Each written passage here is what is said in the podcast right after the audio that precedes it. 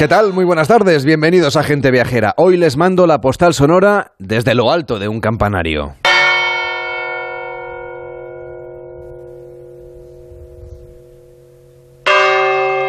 Lo que hoy anuncia el sacristán no es cosa buena. Una vecina del pueblo no ha superado la pobre la afección respiratoria que arrastraba desde hacía días. Estaba ya mayor, dicen los parroquianos. ¿Y qué quieres con 97 años? se pregunta una de las que acude a la casa de la familia para dar el pésame. Las campanas tocan hoy a difunto, porque cuando doblan de forma lenta e intercalada, quiere decir que alguien ha muerto. La campana romana arranca la serie y cuando su eco es casi imperceptible es el momento de golpear a la segunda. La grande primero, la pequeña después. Y así una y otra vez durante horas mientras esté en cuerpo presente hasta que llegue el entierro. Y es que las campanas pueden tañer en señal de duelo, repicar si se declara un incendio, tocar a cuerda para el ángelus o dar bandeos si es la fiesta en el pueblo. Hubo un tiempo en que era la manera de compartir noticias y de llamar a misa, de dar la hora, de organizar la vida en un monasterio. Claro, allí la campana era esencial para llamar a capítulo, anunciar los maitines, los laudes, marcar en definitiva el paso del tiempo. Prima, tercia, sexta, nona. Así pasaba el día, a toque de campana. Las campanas también tocaban a molienda, cuando los molinos estaban girando y había que llevar el grano para obtener la harina. Y a nublo, que quería decir que eran las once de la mañana, o sea, que faltaba poco para la hora de comer y había que darse prisa en los pucheros para llevar el almuerzo a los que trabajaban en el campo. Es el repique manual de las campanas, que desde esta semana es patrimonio inmaterial de la humanidad. Desde la espadaña de esta iglesia, hoy en Zamora, les mando esta postal sonora para iniciar gente viajera.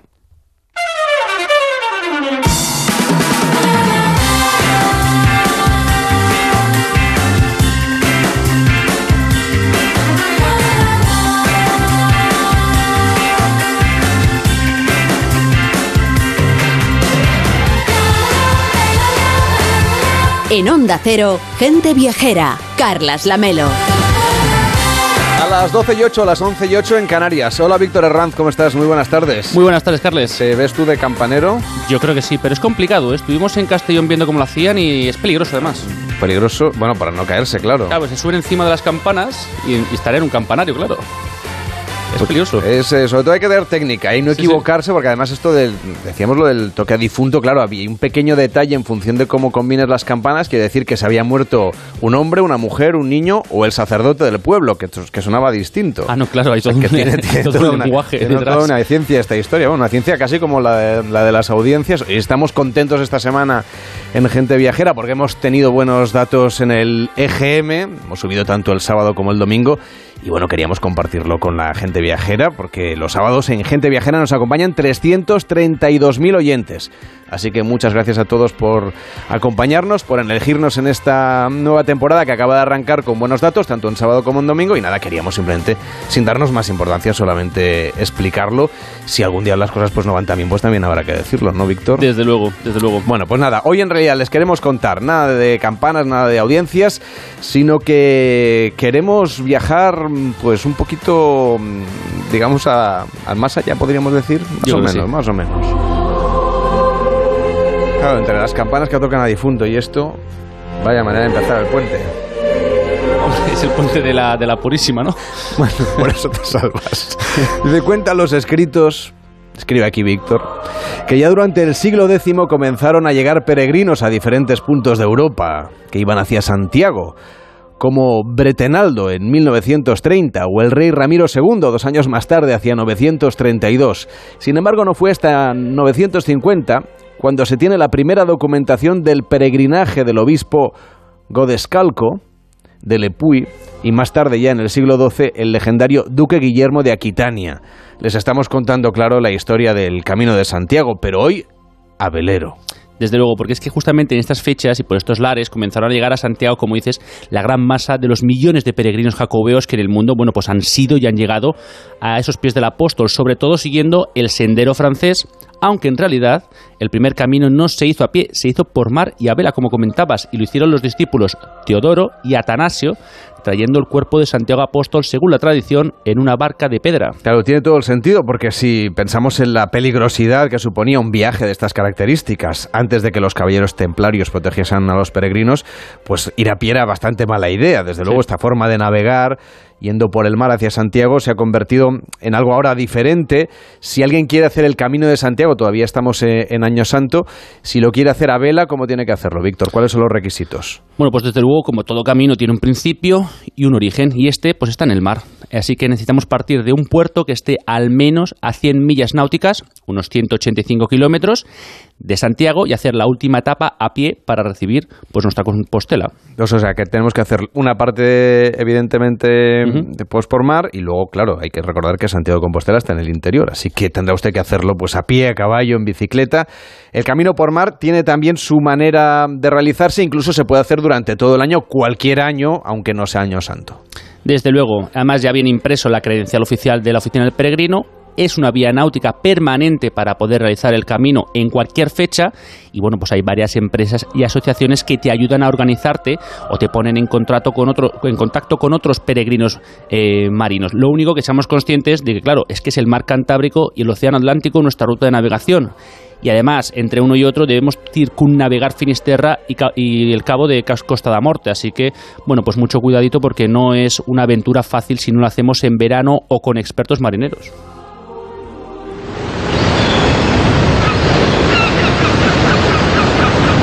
Cómo hacer el camino? Pues puede recoger las credenciales en los principales puertos deportivos, hay que sellarlas durante el camino en las diferentes capitanías, de hecho es parecido a cuando uno lo hace a pie o en bicicleta, pero para alguien que quiera hacer el camino a vela, a ver, ¿qué consejos le darías tú, Víctor? Mm, yo sinceramente haría la ruta histórica, desde el puerto de La Rochelle, desde Francia. Es la misma que siguieron los discípulos, tiene un, un punto de emoción se puede hacer entre 15 y 17 etapas, atrancando o fondeando en puertos maravillosos como Ondarri, Bermeo, Santander, Ribadeo, Ferrol, un atractivo y una maravilla de paisajes que podemos disfrutar, además la gastronomía cada vez que paramos en puertos, hablar con la gente, sentir el espíritu del peregrino, haciéndolo, bueno, pues conscientes de que estamos viajando y peregrinando a, a, Santiago. Además, como digo, la costa por el Cantábrico es impresionante. Eso sí, por muy expertos que nos pensemos, llevemos una buena caja de biodraminas porque tiene tela al mar. Desde luego, lo de marearse, yo, soy más bien de agua dulce, como, decir los marinos. Bueno, vamos a ver, cuéntame. Eh, todo esto hay que hacerlo, obviamente, en el siglo XXI, con aparejos del siglo XXI, pero también con esa sensibilidad hacia la sostenibilidad, intentando que los residuos sean cero. Sin duda, y bueno, y si uno no tiene tripulación, pues hay una organización que se llama El Camino a Vela, que lo pueden encontrar en internet. Eh, nos podemos unir a ellos, hacen una ruta de 24 días, navegan en grupo grande, mm, se llegan a juntar hasta 30 barcos y montan un buen sarao, la verdad. Están muy centrados en que el viaje sea educativo e igualitario, pero es muy divertido. Y bueno, hacen también un esfuerzo por incluir a todo el mundo y también por visualizar también la contribución de la mujer al desarrollo del sector marítimo y promover acciones culturales, como este año, por ejemplo, que han celebrado ese maravilloso quinto centenario de la primera vuelta al mundo de El Cano y Magallanes.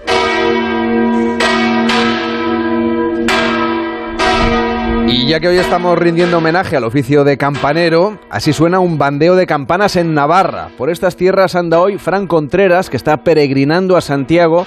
Él lo hace a pie con el objetivo de llegar a la Plaza de la Quintana el último día de este año jubilar compostelano, justo para ver cómo tapian la Puerta Santa. Hola Fran, ¿cómo estás? Buenas tardes.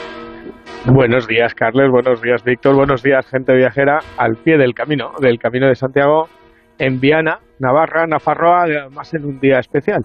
Hoy es el día de la Comunidad Foral de Navarra, hoy es el día de San Francisco Javier.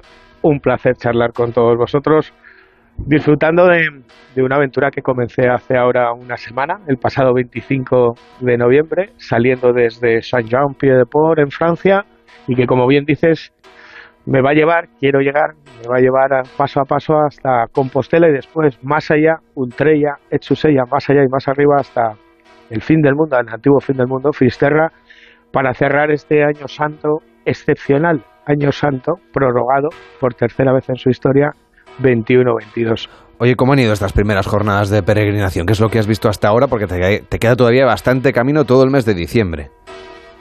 Todo el mes de diciembre, muy bien, muy bien. Siete días caminando por, por Navarra, Nafarroa. Hoy hago 140 kilómetros y disfrutando de, cada paso con una temperatura excepcional. Hace frío, estamos otoño, vamos camino del invierno, pero bien protegido. Es un momento maravilloso para caminar, para disfrutar de cada tramo, de cada pequeño pueblo, de cada pequeña ciudad, de la gastronomía, de la naturaleza. Los campos, los montes están multicolores, los caminos son un manto de hojas, de hojas secas y hasta el momento maravilloso. Comencé en San Jean Pied de Port, eh, entré en España por Valcarlos, en el segundo ramal de entrada. Mucha gente conocerá la montaña, el, el collado de Lipuader. Decidido entrar por un ramal desconocido que es maravilloso entre montañas, que es el de Valcarlos. Y te he traído sonidos, postales sonoras de este camino, porque el camino es de los peregrinos y de las personas en un mes poco, de pocos caminantes o peregrinos. Y este primer sonido que te traigo es el de el primer sello, los llamo los protectores del camino. Es José Amable Lumbreras, inspector de Policía Nacional. Ellos son los protectores. Somos el primer sitio para sellar al entrar en España, porque estamos justo en la frontera. Si lo veis, aquí detrás tenemos el primer sello del camino según se entra desde Francia. Qué guay. Este, y tenemos como misión encomendada por el Papa Francisco, nos nombró custodios del camino, hoy soy uno de los custodios del camino. Estoy nombrado por el Papa a través del arzobispo de Pamplona, nos nombró custodios del camino. Tengo la gran suerte de ser custodio del camino y desde aquí fuimos uno de los que pusimos nuestro granito de arena para que estos años jubileos que han sido el 2022 fuimos protectores del camino, como tenemos aquí, lo veis, protegemos el camino y demás. Y aparte de eso tenemos las credenciales y nuestro sello del año jacobeo y nuestro sello original. O sea, Frank, que este puesto, digamos, fronterizo tiene unos policías que lo que se encargan justamente es de eso, ¿no? De, de proteger también a los peregrinos mientras hacen el control de frontera. Y de informar. Es importante em, recordar que si hay un lugar seguro, ese es el camino, el camino de Santiago, que la Policía Nacional, la Guardia Civil y las diferentes policías autonómicas hacen una labor excepcional, son los ángeles y protectores del camino, y en Valcarlos te ponen el primer sello en la, en la credencial, lo ponen ellos, los protectores del camino, Chechu, que además es peregrino, y de Valcarlos a Roncesvalles, el inicio para muchos de... Eh, viajeros, caminantes y peregrinos del Camino de Santiago en España, la Real Colegiata de Roncesvalles, donde se guarda y venera a la reina del Pirineo, a la Virgen de Roncesvalles, donde está el silo Carlomagno, marcado por la leyenda, la tumba de Roldán y los caballeros, los doce pares de Carlomagno. Fíjate, en Roncesvalles hablaba con una hospitalera, la del albergue de peregrinos, Marisol Goica. Y el camino, si te quiere, te acoge. Si no te quiere, ah. te salen ampollas, calambres. A ver, yo he visto gente que ha llegado aquí con una ilusión tremenda, oh, el camino, camino. Y al día, a la mañana siguiente cogerse un taxi y decir, no puedo. No puedo más. Pum. O que empiezas a llorar y no paras y no sabes por qué. Yo, yo te digo, vi hace unos años un chico, pues joven, atlético, que venía andando de San Jean llegó a la puerta del albergue, se sentó en el banco, empezó a llorar y yo decía, pero este, pero ¿por, qué está llorando? Al final hablando con él, tal. Porque todos llevamos nuestra mochila. Sí, pero es que él decía, no, no, yo es que estoy bien, pero es que no puedo parar de llorar. Lo tuve que llevar al centro de salud porque al final le dio un ataque de ansiedad bueno, hablando con el médico me dijo, bueno, pues cuídalo un poco y tal, y mañana a la mañana lo vuelves a traer. A la mañana siguiente lo volví a llevar y mientras íbamos de aquí a Burguet en el coche, me dice, ya tengo el tren de vuelta. Y yo, ¿cómo? Sí, sí, se volvió. Se volvió, o sea, fue salir del centro de salud, se cogió un taxi a Francia. Historias del Camino de Santiago que nos está contando Fran Contreras, que está de peregrinación a pie Camino de Santiago de Compostela. Y como hoy, Fran, es el Día de Navarra, te despedimos con un sonido que has grabado esta mañana a primerísima hora.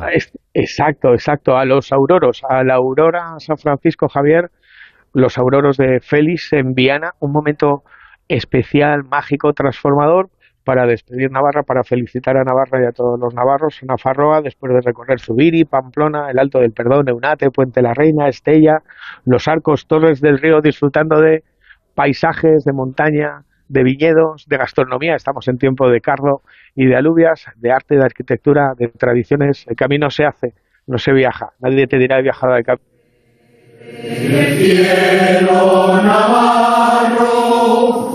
Que la noche que el sol. ¿Qué sucede en mi tierra querida? que al cantar se emociona la voz. Un día emocionante para los navarros y las navarras. Les mandamos desde el equipo de gente viajera un fuerte abrazo en este día que celebran con tanta intensidad. ¿Qué etapas te quedan a lo largo de la semana, Fran? Hemos perdido a Fran, que está caminando hacia Santiago. Hola, Fran, ¿estás por ahí? Estoy, estoy, estoy, estoy. estoy. Ahora sí. ¿Qué, qué, te, preguntaba qué, qué etapas te quedan a lo largo de esta semana que va a empezar mañana. Pues esta semana entramos en la Rioja Riojana, la de los Siete Valles, así que ahora llegaré a Logroño, su capital, a orillas del río Ebro, después Navarrete, donde hay un botafumeiro en la iglesia de Santa, de Santa María, muy desconocido, y una copia de la Sábana Santa, después Nájera, el monasterio de Santa María y la Virgen Negra de la Azucena o de las Jarras, Santo Domingo de la Calzada, eh, la villa y ciudad y tumba de un maestro constructor del Camino de Santiago para luego llegar a Castilla y León. De momento, Logroño, a orillas del río Ebro. Después, mira, voy a pasar por un sitio, vamos a hacer algo la semana que viene. Bodegas Corral, la única bodega centenaria que está al pie del, del Camino de Santiago, Navarrete, Nájera, paso a paso disfrutando este diario de un peregrino, de gente viajera. Gracias por dejarme entrar en este fin de semana y felicidades por ese EGM, son nuestras notas en la radio. Bueno. Así que felicidades a todos y a ti, Carles. Que dure, que dure. Un placer nada, compartir soy muy camino. escéptico yo con esto. Bueno, cuídate Bueno, mucho, pero Fran. mira, son, nues- son nuestras notas. Eso es. Ultrella Chusella, buen camino, siempre adelante. Buen camino, cuídate mucho, Fran, eh, que está en Navarra, camino de Santiago de Compostela. Que al cantar se emociona la voz. De un castillo ha surgido lucero que ilumina con llama inmortal. Del Izoto hasta. En Onda Cero, gente viajera. Carlas Lamelo.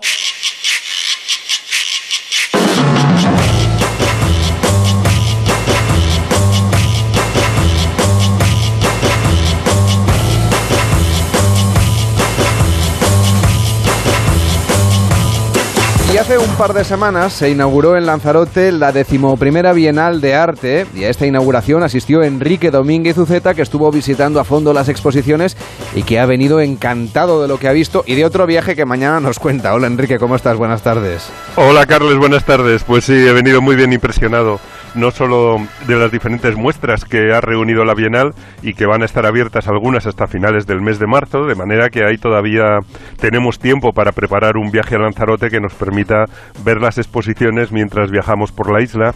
Pero fíjate, yo creo que lo más bonito es la manera en que cuadra una Bienal de arte moderno con una isla como Lanzarote que parece diseñada por un artista.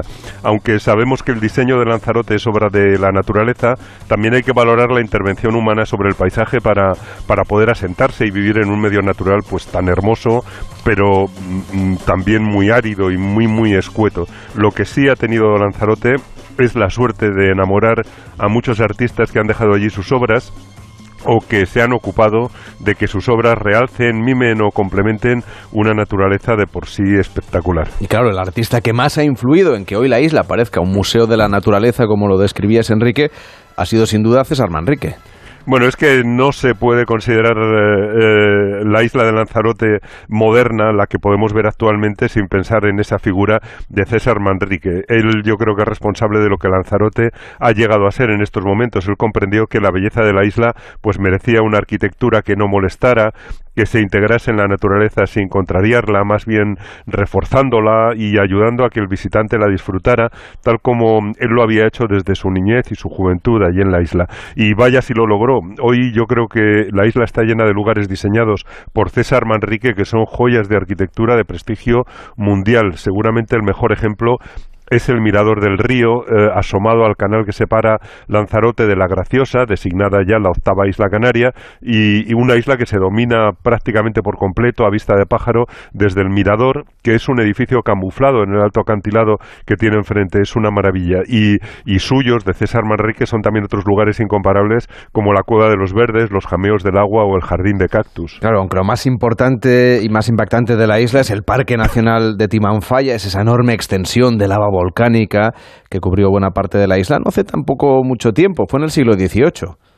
Sí, en el siglo XVIII fue cuando eh, estallaron aquellos volcanes, eh, eh, unos volcanes que siguen latiendo a pocos metros de profundidad. De hecho, se puede decir que la Tierra mm, allí sigue echando fuego e incluso que con su calor se puede cocinar, como hacen en un edificio que también diseñó César Manrique, desde donde se contempla un paisaje de los que llamamos lunares, con varios conos volcánicos que parecen dibujados por lo perfectos que son. Pero viendo, viendo esa lava áspera, esas tierras rojas, te das cuenta de que Lanzarote ya era una obra de arte moderno, eh, pues en el siglo XVIII, desde luego, antes de que Tapies creara sus obras de realismo matérico o de que César Manrique llevase a sus lienzos esas texturas de tierras torturadas. Y por eso Lanzarote yo creo que tiene una relación íntima con el arte moderno y acogió uno de los primeros museos de arte moderno inaugurados tras la muerte de Franco, en el Castillo de San José, en Arrecife, el Museo Internacional de Arte Contemporáneo, donde se exhibían obras de pues personajes eh, tan importantes como Joan Miró, Antoni Tapies, Eusebio Sempere o del grupo El Paso. Y esto pues yo creo que ya marcaría el destino de la isla en su idilio con el arte moderno y hoy Lanzarote atesora obras únicas como el Hotel Melia Salinas de Fernando Higueras, que es nuestro genio de la arquitectura más desperdiciado, o el milagro de la casa de César Manrique, que creó en el interior de un tubo volcánico y que realmente mm, es donde ahora tiene la sede la Fundación César Manrique, pero que yo creo que es algo que nadie debería dejar de visitar porque no hay nada comparable realmente. En ese pasado reciente, la isla decidió convocar una Bienal de Arte que este año ha llegado a su edición número 11. Sí, una edición muy especial con varias exposiciones que me han encantado eh, por su contenido, por los lugares que ocupan y por la relación que guardan con la historia de la isla. Mm, las muestras están en Arrecife, una ciudad funcional vinculada al puerto que sustituyó como capital a la bella Teguise, que es un encanto de ciudad, es un museo al aire libre de arquitectura canaria, de preciosas casas sencillas, impolutas, con bellos patios que acogen restaurantes estupendos, con una iglesia espectacular, con sus viejos almacenes y, que se ha ganado realmente estar en esa lista de los pueblos más bonitos de España, pero está en el interior de la isla, que era más seguro frente a los piratas que atacaban sus costas. El puerto estaba en Arrecife y aún se ven los dos fuertes que lo protegían, el de San Gabriel y el de San José, que es eh, el lugar que ocupa desde 1976 ese Museo Internacional de Arte Contemporáneo. Y me parece que es justo ahí, ¿no?, donde podemos empezar nuestra visita por esta Bienal de Arte de Lanzarote.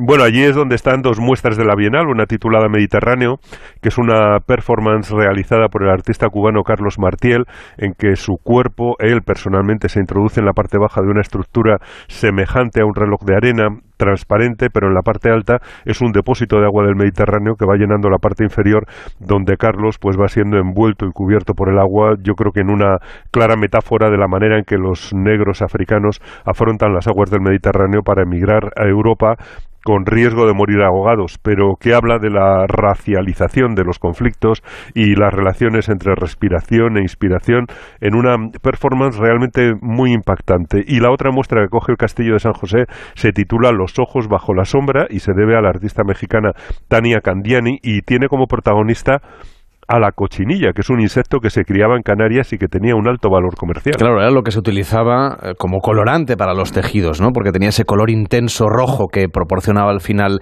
eh, el tinte que hacía falta.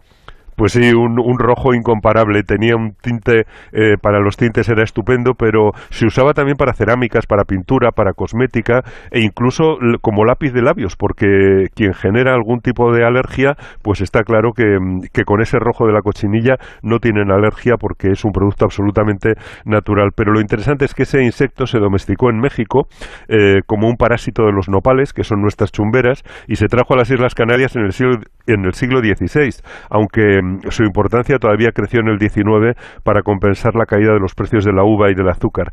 Y la instalación que han hecho es muy interesante porque se compone de tiras de tela teñidas con cochinilla que se van montando en grandes bastidores metálicos y crean pues unas impresionantes transparencias y superposiciones abstractas de gran fuerza plástica en una obra que alude pues al trabajo colectivo de las mujeres que lo realizaban y a esa condición viajera de los cultivos y de las técnicas por los que la cochinilla pues es al mismo tiempo americana y, europea. Pero hay otras muestras, ¿no? Que, que no están en el Castillo de San José. José. Bueno, sí, por eso vale la pena viajar a Lanzarote. Hay, hay otras dos eh, que están en edificios cercanos muy especiales. Uno es la Casa Amarilla, un edificio de hace un siglo revestido de cerámica dorada que guarda una exhibición fotográfica titulada Tres días, ocho días, cuarenta días, con una larga y minuciosa investigación fotográfica sobre los ritos de transición a la otra vida de las generaciones anteriores al autor, Marius Ionut Escarlat, en Rumanía, que se encontró sin esperar lo que mucha gente mayor, abuelas y abuelos,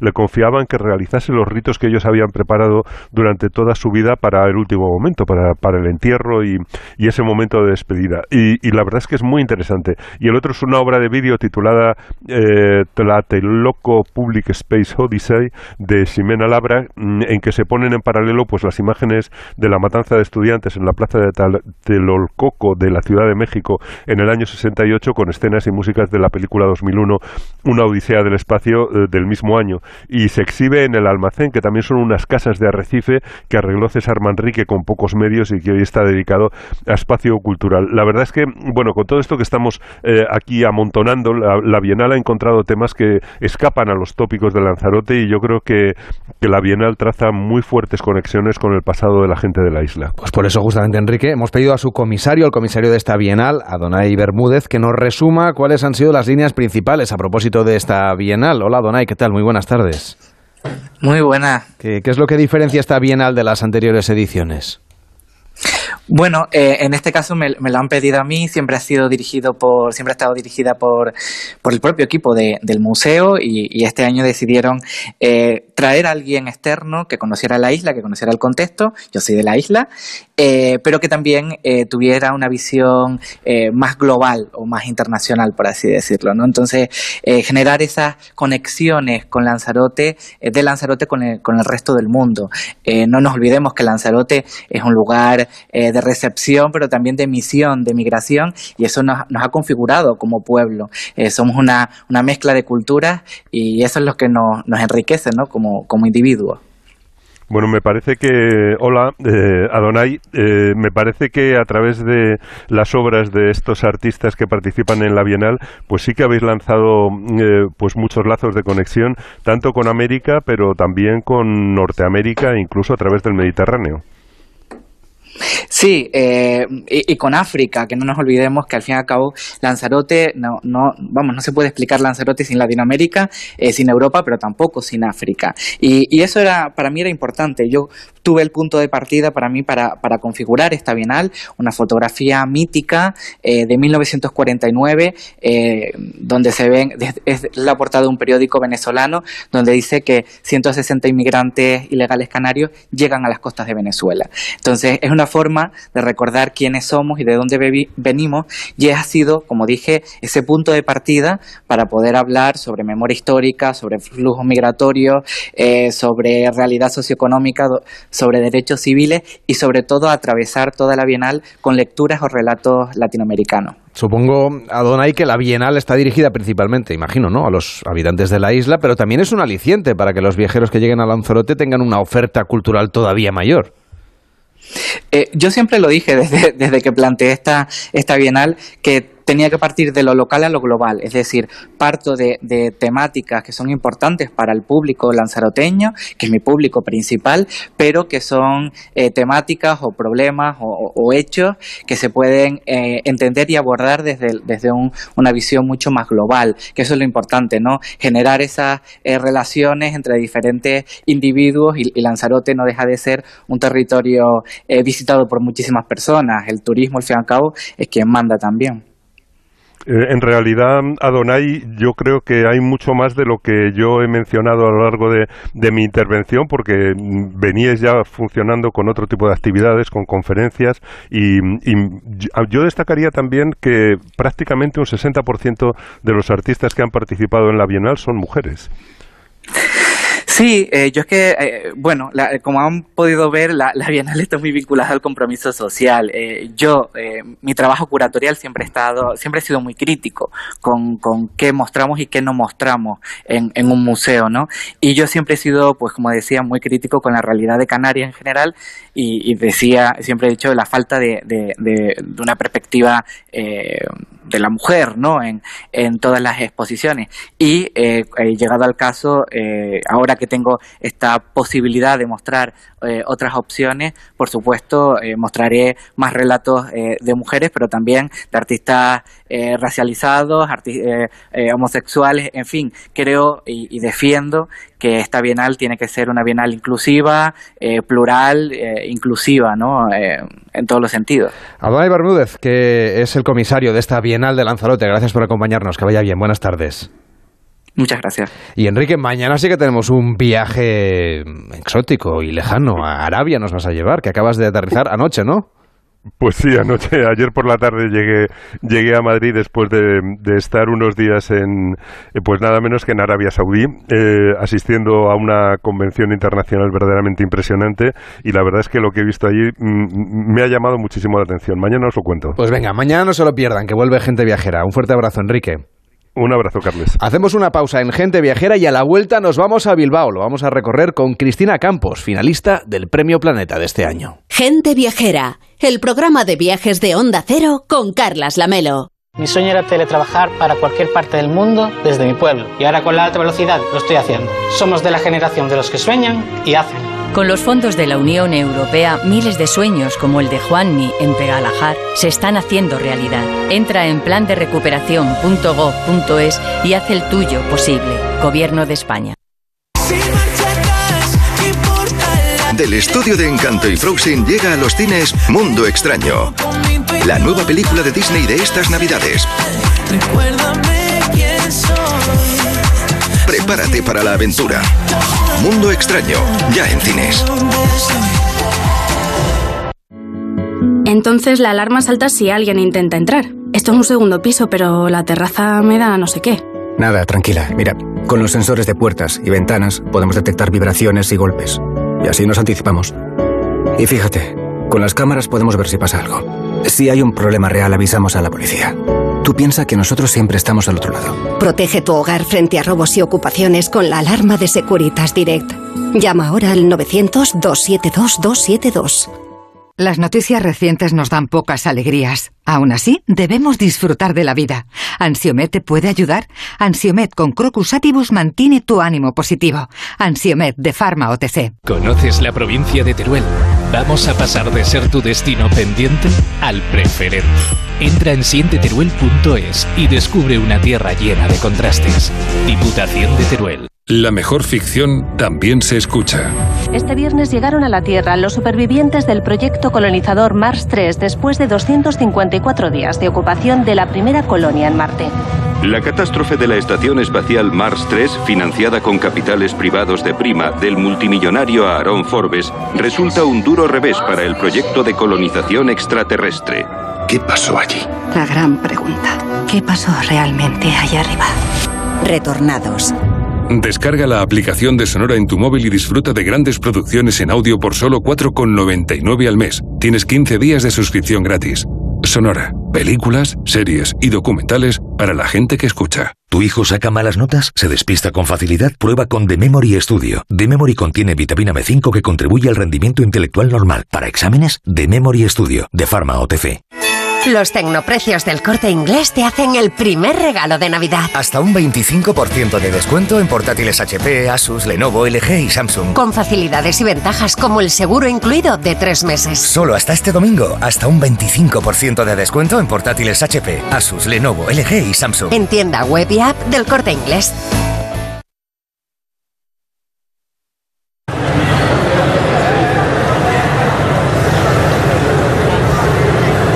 Hemos viajado ahora a Londres, no venimos de vacaciones, venimos a conocer qué se cuece en este lugar en el que estamos. Es una feria del libro, una de las más importantes de Europa, la de Londres. Hasta aquí vienen editores, escritoras, periodistas, también lectores y lectoras. Es un punto de encuentro en el que a veces también se puede encontrar la complicidad. Este es uno de los escenarios de la novela Historias de Mujeres Casadas, finalista del Premio Planeta.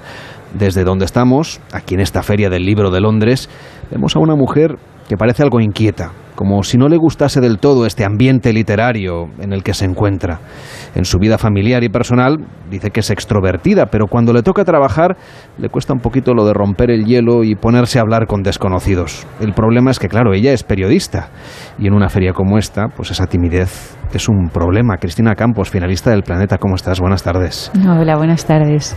Qué bonito, porque ahí se conocen en la Feria del Libro de Londres. Efectivamente, aquí Los se conocen los dos los dos protagonistas, vamos, la, la historia de amor protagonista es una historia de mujeres casadas, como dice el propio título, que aunque la protagonista quiere a su marido, al final, tras muchos años de matrimonio, se le cruza en la vida, justamente en esta, en esta feria del libro, otra persona que le parece muy interesante, ¿no?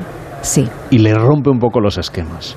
Bueno, es algo que puede pasar a cualquiera. Tú dices que pasa a menudo. Yo- Pasa yo a sé que menudo, tú sí. al menos tienes 10 fuentes por ahí de gente que te ha confesado infidelidades, hombres y mujeres, amigos y amigas, que te han explicado su experiencia y que has utilizado, digamos, su- sus historias para, para defender las tramas de este libro. Sí, eh, cinco amigas eh, me han abierto su corazón, me han explicado que han sido infieles a sus compañeros de vida, que eran tíos fantásticos. eh, bueno, la- mm, sí, eran, eran tíos, eran tipos eh, interesantes que las querían mucho, pero ellas se, se enamoraron de otro, ¿no? Y bueno, eh, mi novela juega un poco a esa incapacidad que tenemos las mujeres o el tipo de mujer que yo retrato de separar el sexo del sentimiento, ¿no? Porque mis amigas, pues eh, después de... Mi novela no tiene sentido sin hijos, ¿no? Son madres y ella, pues eh, en un momento dado se cruza con un hombre que la mira y esa mirada se alarga en el tiempo hasta que se conocen y se enamora de este tipo, ¿no? Y es en este escenario en el que estamos, ¿cómo es una feria literaria? Ay, este, bueno, Vamos a describir el sitio en el que estamos. Te, no, te, te voy a decir la verdad. Yo he estado en muchas ferias, bueno, en muchos eh, festivales de cine.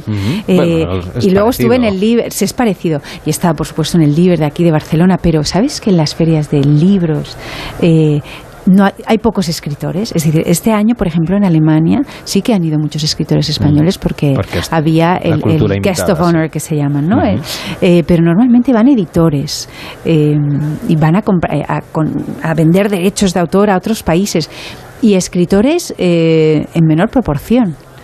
Y eso es muy curioso, que a mí me parece curioso eso, ¿no? Porque dices, "Ah, tendría que estar lleno de, de escritores, ¿no? Pues en el están- son las novelas, ¿no? Los claro, están nuestras novelas. obras. Sí, yo gracias a la Feria del Libro de, de Frankfurt, por ejemplo, mi novela, mi primera novela, Pan de Limón, se vendió a muchísimos países antes de ser publicada en España, pero yo no estaba allí. Es curiosa la manera en que tú planteas cómo hacer una novela, que incluso lo explicas en el libro hasta con un dibujito, Sí. ¿no? Porque tú eres guionista. Sí. Y lo que haces es escribir una novela como si de un guion se tratase. Yo no sé si es muy diferente de escribir un guion, por lo que has comentado, por ejemplo, ahora que estás de gira con, con Luz Gabás, ¿no? Si escribís de manera diferente los que tenéis esa estructura del guion de los que son simplemente novelistas. Bueno, Luz Gabás escribe como yo, ¿eh? con una escaleta muy ¿Mm? cerrada. Sí, porque lo hemos hablado muchas veces ya. Después de tanto tiempo, estamos todo el día juntas. Por eso, por eso. Hemos hablado de todo ya.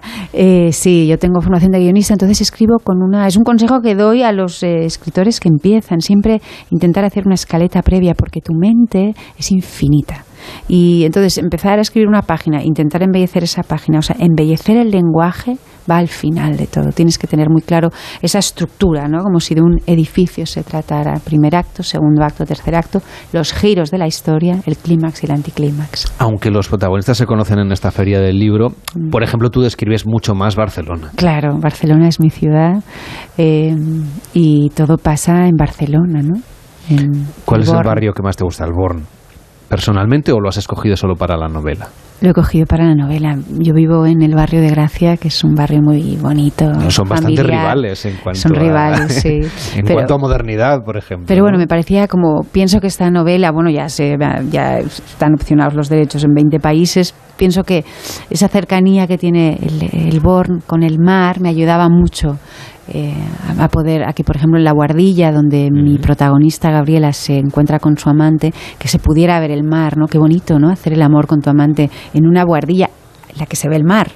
Entonces, bueno, jugué con ese barrio, sí.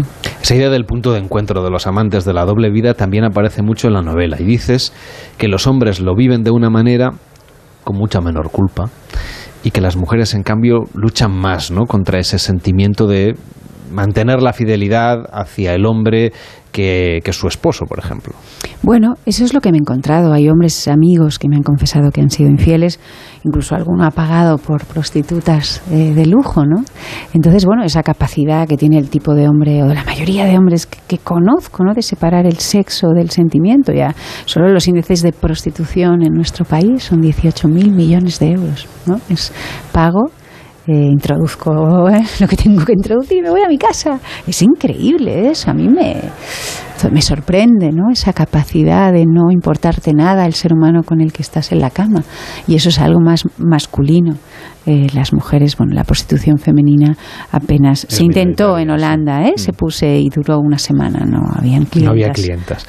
Eh, ese, ese punto de vista, cuando tú te pones a hablar con tus fuentes para que te cuenten estas cosas, claro, para es casi inevitable, ¿no? Quizá como juzgar o, No, no, o yo no entre- juzgo. ¿Cómo lo haces para mantenerte al margen y luego solo utilizar la información? No, sé No, si te no cuesta o te resulta sencillo. Me resulta sencillo, o sea, yo Porque soy son una amigos, quiero decir que no hablas con desconocidos, No, sino es gente yo no a la que nada. tú conoces. No juzgo ni a familiares míos que han sido eh, infieles, ¿no? No, no juzgo nada, ¿no? Por supuesto que no, cada uno. No, yo escucho y luego esto es un kit pro quo, ¿eh? Yo te doy, tú me das. O sea que tú has tenido que confesar y yo he tenido cosas. que confesar cosas, claro, si no, esto no funciona, claro. Ahí tienes que abrir tu corazón, ¿no? Un poco Aníbal Lecter, ¿no? Con Clarice, ¿te acuerdas? En los Ujú. corderos, claro.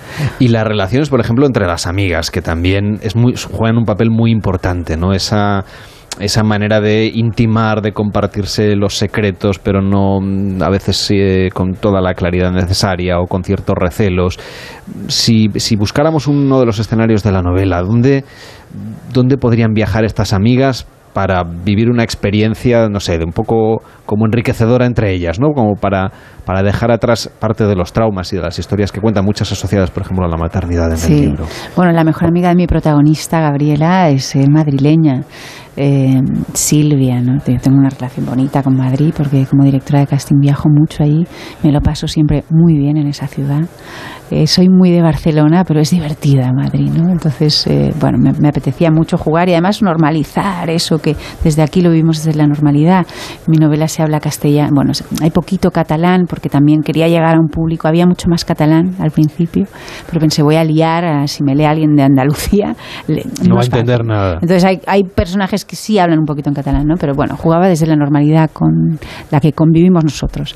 Y entonces estas amigas se van juntas a Senegal. Eh, yo estuve con una amiga en Senegal, con Clara Terrero, Médicos Sin Fronteras, gran amiga mía, eh, que siempre me inspira en mis novelas. Y bueno, Senegal es un lugar, eh, ah, es un lugar de África tranquilo, bonito, seguro. Los franceses viajan mucho ahí con niños. eh, y no sé, me gusta. Ahora seguramente vuelvo con mi familia. ¿Tú crees que hay mujeres que van a veces de viaje a Senegal o a otros lugares a buscar el amor de los locales? Bueno, mi amiga de hecho tenía un, un senegalés. ah, por eso, ¿ves? Es que yo he oído historias Sí, de ese sí, tipo. Sí, sí, de hecho fuimos en a ver concreto a su novio. Senegal. A ver a su novio. Yo la acompañé sola. Eh, bueno, íbamos con dos eh, belgas más y fuimos a ver a un noviete guapísimo que tenía, que medía dos metros. Tiene muy buena fama en ¿Ah, ese sí? sentido. He oído, yo no lo sé. Yo también lo he oído.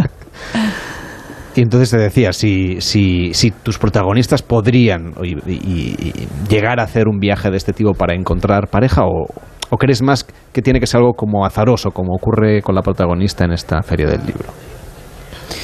Mira, no, no, no creo para O sea, nada que fueran a buscar. ¿la infidelidad se la busca la gente o la encuentra por Mm, yo, casualidad? Yo creo que la encuentra mis protagonistas, las mujeres que yo retrato, las mujeres que me han confesado que han sido infieles, no han ido a buscar una noche de sexo, me voy de viaje para encontrar, no. Un senegalés, no, no, no ha sido así, no. En el caso de mi amiga estaba trabajando en, eh, en Senegal, no, en Ghana, y en un- ella es periodista también, Mm. y se encontró ahí a un ganés, de hecho, Senegal. Bueno, es que ahora no quiero liarte, pero sí, Senegal igual. Y entonces eh, eh, vivió un año con él allí, ¿no? Mm. Fue, me voy a una semana a ver a quién encuentro. Sin embargo, a lo mejor los hombres, por lo que describes, sí lo harían. Bueno, sí, claro, a ver, es que yo no, eh, sí, sí, mis, mis, mis, mm, a ver, en esta novela hay un personaje que lo trato con mucho cariño, que es un tío de la alta sociedad catalana que se acuesta con prostitutas de lujo. Lo trato con mucho amor ¿eh? y hablo de su pasado para entenderle el por qué hace eso. Eh, Sí, bueno, ahí está esa incapacidad, esa, esa capacidad masculina de separar sexo y amor, ¿no? Todo esto llevado, como decíamos, a, una novela que, aunque no es una novela de viaje, sí que va transitando por algunos lugares. Por ejemplo, ahora te, te voy a sugerir que nos vayamos a la playa y que nos vayamos a Formentera, que es otro de los lugares por donde transita la novela. ¿Qué podemos contar de lo que pasa en Formentera? Bueno, Formentera, bueno, siempre intento escribir de lugares que conozca. Yo eh, hace mucho tiempo que no voy, pero fui tres veranos seguidos. Íbamos, además, alquilábamos una casita eh, con 20 amigos. Iba llegando gente sin parar. Siempre me hace muy feliz esa isla. Me da paz, me divierte. Es pequeñita. Si, puedes ir en un mes que no sea agosto, pues eh, es deliciosa, ¿no? Los miércoles en el Mercadillo de la Mola, bueno, todas esas playas de agua deliciosa que hay, de arena blanca, ¿no? Es un lugar en el que he sido, bueno, me lo he pasado bien. El Blue Bar, ¿no? estas cosas. ¿Qué, qué, nos recomendarías, además de lo que acabas de comentar, si pudiéramos ir, pues eso, fuera de temporada, que es cuando se disfrutan muchísimo las Baleares, ¿qué nos recomendarías que hiciéramos? Además de pasear por las playas, claro, y de la Bueno, ir, a, ir al mercadillo de la mola. Mm. Y eh, es que, bueno, a mí me interesa mucho la gente. Claro, vivir como la gente que vive allí. Sí, bueno, y, hablar con gente. Yo creo al final los lugares a los que yo viví en Alemania, tres años, eh, y la gente dice, o sea, qué frío vivir allí, o sea, qué fría es la gente, ¿no? Qué frío. Y yo fui profundamente feliz porque me interesan más las personas que habitan el lugar que no el, el, el espacio en sí, ¿no? Eh, entonces, eh, bueno, sentarte y conocer a cualquier hipioso que lleve allí varios tiempos siendo, ¿no? A un escultor que venda sus esculturas y que sea de... Yo me acuerdo que me encontré a la actriz, a Silke, vendiendo... Ah, no, eso fue en Ibiza, perdón. vendiendo, vendiendo Ah, no, yo vendía, perdón, yo vendía. Me acuerdo que tenía 20 años. Yo vendía, estaba yo vendiendo con un amigo mío que había llegado de Colombia y se me acercó Silke, que vivía en la isla. Había dejado de ser actriz. O sea, se conocen a personajes muy curiosos en las islas, que se han, han abandonado el mundo para irse allí, ¿no? Bueno, mi novela no tiene nada que ver con eso, porque son cuatro amigas que se van de fiesta a Formentera, pero bueno, sí que guardo un, o sea, son dos planteamientos de viaje distintos, el destino es el mismo, pero se puede viajar de maneras diferentes. Incluso un poco lo has ido contando tú, ¿no? Que creo que ahora vas a volver a Senegal. Cada uno puede regresar a un sitio y si su vida ha cambiado, pues su viaje también cambia. Claro, por supuesto. Describes muchas veces, eh, o sea, a lo largo de la novela, cosas que tienen que ver con la maternidad, algunas que tienen que ver con el sentimiento y otras que tienen que ver un poco con el día a día, ¿no? Que si el eructo, que si preparar el biberón, que si, bueno, en fin, cambiar los pañales. ¿Hasta qué punto estas cosas del día a día claro, al final también nos las llevamos de viaje, de vacaciones y, predeterminan un poco cómo van, a ser las vacaciones. Pues esto lo explico. Cuando mis tres protagonistas viajan a Senegal, eh, una de ellas acaba de ser mamá, se está destetando eh, y esto lo vivió pues la misma amiga, eh, bueno, Clara, exacto. Entonces era como, hostia, el primero el pecho, eh, te llevas el sacaleche, tienes que sacarte la leche. Es dolorosísimo sacarse la leche del pecho. Em, su marido, todo eso, todo lo que explico ha sucedido de alguna manera, ¿no? el echarlo de menos, echar de menos a tu bebé cuando es tan pequeño, ¿no? Este, sentimiento tan bestia que tenemos las mujeres porque ha salido de nuestro cuerpo este ser humano. ¿no? Eh, yo a veces, eh, amigos míos o mi pareja, no digo, hostia, con qué facilidad cogen las maletas y se van.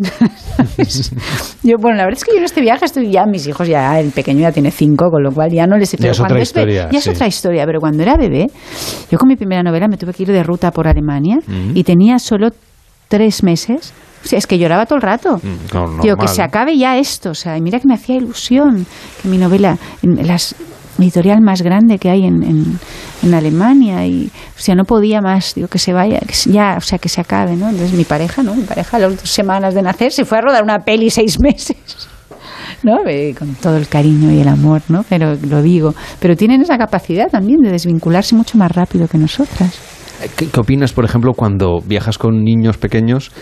De las diatribas que hay a veces, pues porque, claro, los niños son, son ruidosos y, es natural. Yo no lo llevo bien. ¿Cómo lo llevas? no, no, no, Cuéntanos tu experiencia de viajera con, con familia. No, no, no lo llevo bien. o sea, ahora voy a hacer un viaje a Senegal, me he emperrado un poco porque me hace ilusión, porque bueno, como he ganado dinerito, digo, va, bueno, me quita la mitad hacienda, ¿eh? no gano tanto. Eh, pero pensaba... Eso es culpa del editorial. ¿no? sé por qué lo digo, pero sí, claro, yo pensaba, hostia, lo que nos quita hacienda. Eh, Pero a mí, yo no soy muy fan de viajar con niños, la verdad. Lo último que hicimos fue la Semana Santa de Málaga. Hostia, y a mí me cuesta. Me cuesta, me cuesta. Es que la logística es Es complicada. difícil, sobre todo cuando con son... tres años, cuatro años, eh, a la- y el de 14, a la segunda procesión, me dice, pero vamos a ver otra procesión. Digo, uy, te queda una semana de procesiones, ¿no? Y yo estaba, a mí me encanta, ¿no? El- Soy medio andaluza, entonces me embriaga todo aquello. Pero claro, con un bebé que veía a estos señores con capucha, no entendía nada. Pero luego fuimos a Málaga, que es preciosa, y acabamos en la playa cada Siempre hay que buscarnos unos días playa, de no hacer playa, nada. sí, playa. no Entonces ya digo, vámonos a la playa, olvidémonos ya de las procesiones. No es difícil viajar con hijos. Hay gente que lo lleva bien, ¿eh? Mm. Con bebés. Yo he estado en la India con 20 años y mujeres con bebés eh, De vacaciones. de vacaciones. Y yo decía, madre mía. Bueno, hay viajeros de todo tipo, ¿eh? como siempre ocurre, claro. Sí. Historias de mujeres casadas. Es la novela finalista del Premio Planeta 2022 y lo ha escrito Cristina Campos. Gracias, Cristina, por acompañarnos. Buenas tardes. No, gracias a ti por la entrevista. Gente viajera, sábados y domingos a las 12 del mediodía, con Carlas Lamelo. Este puente tienes un lugar muy cerca de aquí que te hará rugir de emoción. Dinópolis. Adquiere ya tus entradas en dinópolis.com y ven a disfrutar del fascinante mundo de los dinosaurios. ¿Tiene tu empresa una iniciativa de voluntariado o quiere participar en un proyecto de acción social? Forética, en colaboración con A3 Media, organiza Give and Gain, la Semana de la Acción Social y el voluntariado de la empresa. Del 12 al 20 de diciembre, entra en forética.org e inscríbete. La oportunidad de mejorar la calidad de vida de las personas en tus manos. Únete.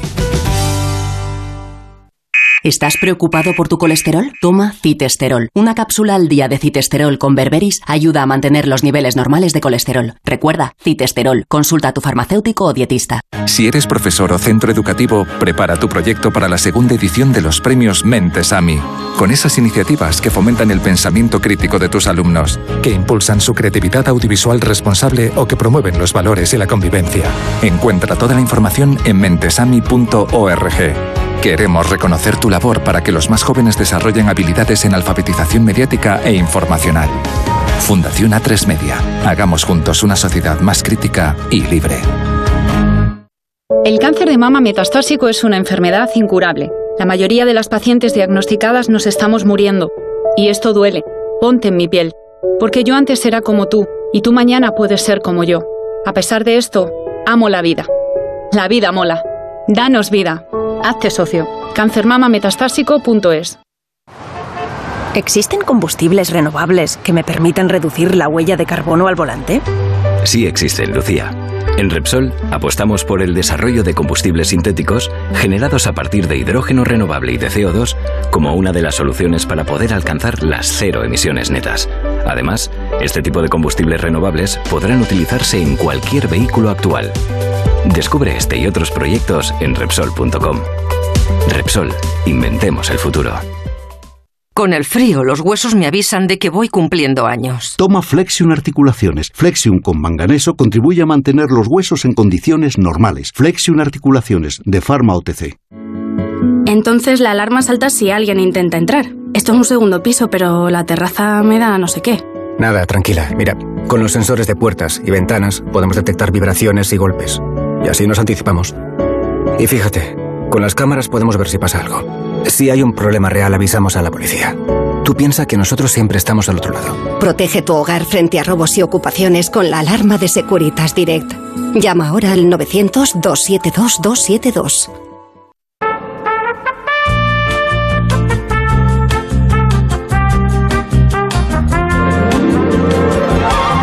Enseguida llegan las noticias a Onda Cero cuando sea la 1 a las 12 en Canarias. Nos cuenta Laura Gil qué es lo que ocurre en el mundo y luego a la vuelta vamos a seguir viajando. Nos vamos a ir a hacer balance de cómo está yendo este puente, porque ustedes seguramente algunos tendrán la suerte de estar de puente. Pues vamos a ver a dónde nos hemos ido los españoles en este puente de la Constitución y de la Inmaculada. También viajaremos a Puy de Fou, que está preparando ya la Navidad, a Toulouse.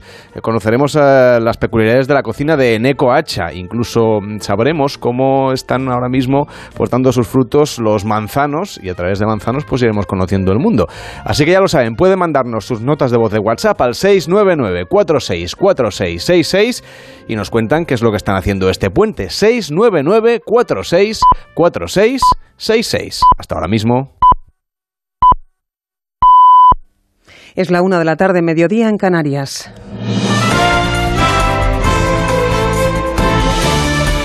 Noticias en Onda Cero. Buenas tardes. La ministra de Defensa, Margarita Robles, quita hierro a las palabras de Gabriel Rufián, el portavoz de Esquerra, que hoy admitía en la radio pública que su partido usó el voto a los presupuestos como palanca al gobierno para eliminar el delito de sedición por el que fueron condenados los líderes del Prusés. Dice Robles que Rufián está en su propia campaña electoral y transmite, por otro lado, tranquilidad sobre el respeto en nuestro país al marco constitucional. Bueno, yo me imagino que Rufián está en su propia campaña electoral y, por tanto, yo lo considero dentro del ámbito de la campaña electoral del, del señor Rufián. Creo que es muy importante hoy precisamente decir que España está absolutamente protegida, que España es un país grande, que nos sentimos muy orgullosos y que lo está precisamente porque tenemos este marco que es la Constitución que celebramos esta semana. Ha hablado también la ministra de la ley de solo si es sí, tras la crítica de Felipe González, señalando que la norma está mal hecha. Robles opina, al contrario que el expresidente, que es una buena ley y, en todo caso, añade si tiene lagunas se puede modificar. Declaraciones que hacía la ministra esta mañana en su visita al Congreso con motivo de la segunda jornada de puertas abiertas que celebra la Cámara Baja como adelanto del aniversario de la Constitución que se conmemora el próximo martes. Congreso que está de actualidad estos días por el debate bronco entre los diputados y que en el día de ayer, al inicio de estas jornadas, recibió la visita de 2.400 ciudadanos. Y declaración también esta mañana de Cuca Gamarra, la secretaria general del PP, para referirse a las palabras de Rufián, que explica la dirigente popular, constatan que se han aprobado los presupuestos de la impunidad. Por otro lado, desde Atenas, el líder del partido, Alberto Núñez Feijóo, ha anunciado esta mañana, en el marco del encuentro del PP europeo que se celebra en Atenas, que ha obtenido el respaldo de sus colegas europeos en su objetivo de liderar un cambio de gobierno en las próximas elecciones. Mis colegas saben con exactitud cuál es la situación de España y por eso hemos priorizado, sin ninguna duda, las eh, próximas elecciones generales que se van a producir en varios países de la Unión Europea y de una forma muy especial en Grecia, en Polonia y en España. Me han animado para proseguir en este camino de cambio político y estoy convencido que la mayoría de los españoles les vamos a presentar esa alternativa y esa única oportunidad para cambiar este gobierno. Acto a esta hora también del peso en la localidad sevillana de Alcalá de Guadaira, con participación de la vicesecretaria general del partido y ministra de Hacienda, María Jesús Montero, cuyas palabras ampliaremos también a partir de las 2 de la tarde. En clave nacional, sepan además que este sábado se produce una nueva bajada en el precio de la electricidad, una rebaja del 12% hasta los 191 euros el megavatio hora. Y en el exterior, Ucrania ha condenado este sábado las cartas amenazantes enviadas a sus embajadas en Europa, que cifra en 18 en un total de 12 ciudades, calificándolas de terrorismo e intimidación. De vuelta a España, echamos un nuevo vistazo a las carreteras durante este segundo día de operación salida del puente de la Constitución y de la Inmaculada. Última hora desde la DGT. David Iglesias, buenas tardes. Muy buenas tardes, Laura. Pendientes hasta ahora de esa operación salida complicada por la nieve. Además, dos vías principales afectadas en nivel verde transitables con precaución. La AP1 en Burgos, en Cardeña, Jimeno y también la AP66 entre Asturias y León. También 13 carreteras secundarias afectadas. Obligatorio el uso de cadenas en 7 de ellas, en Asturias, Cantabria y Granada. También complicaciones, especialmente en las salidas de Madrid, por accidentes en la salida por la A2 en Torrejón y la A6 en Las Rozas, pero también complicadas en cuanto a tráfico las salidas por la A1 en San Agustín del Guadalix y el Molar, la A3 en Rivas o la A5 en Navalcarnero. Complicaciones también por un accidente en Barcelona, la P7 en San Celón y van a encontrar 15 kilómetros de retenciones en sentido Girona. Dificultades ya, aunque más leves, en Toledo, en la A5 en Valmojado y Maqueda, hacia Talavera de la Reina o en Ciudad Real, en la A4 a su paso por Villarta de San Juan en sentido Andalucía.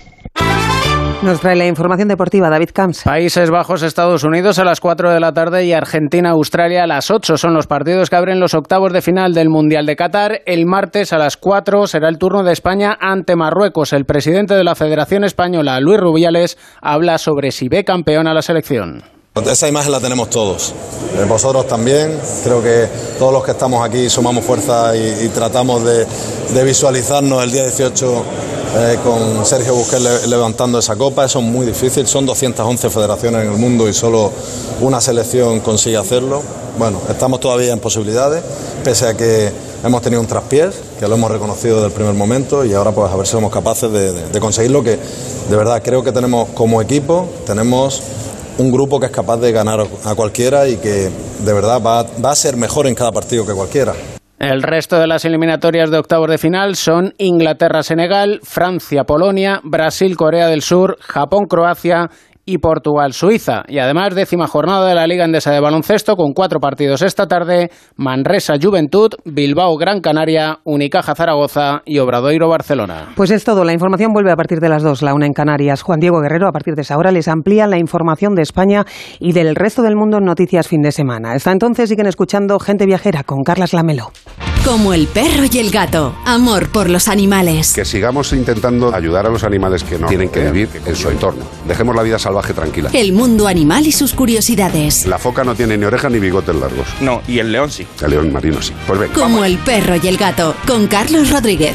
Este fin de semana, el domingo a las dos y media de la tarde. Y siempre que quieras, en la app y en la web de Onda Cero. Patrocinado por Menforsan. Los especialistas en cuidados, higiene y cosmética natural para las mascotas. Te mereces esta radio. Onda Cero, tu radio.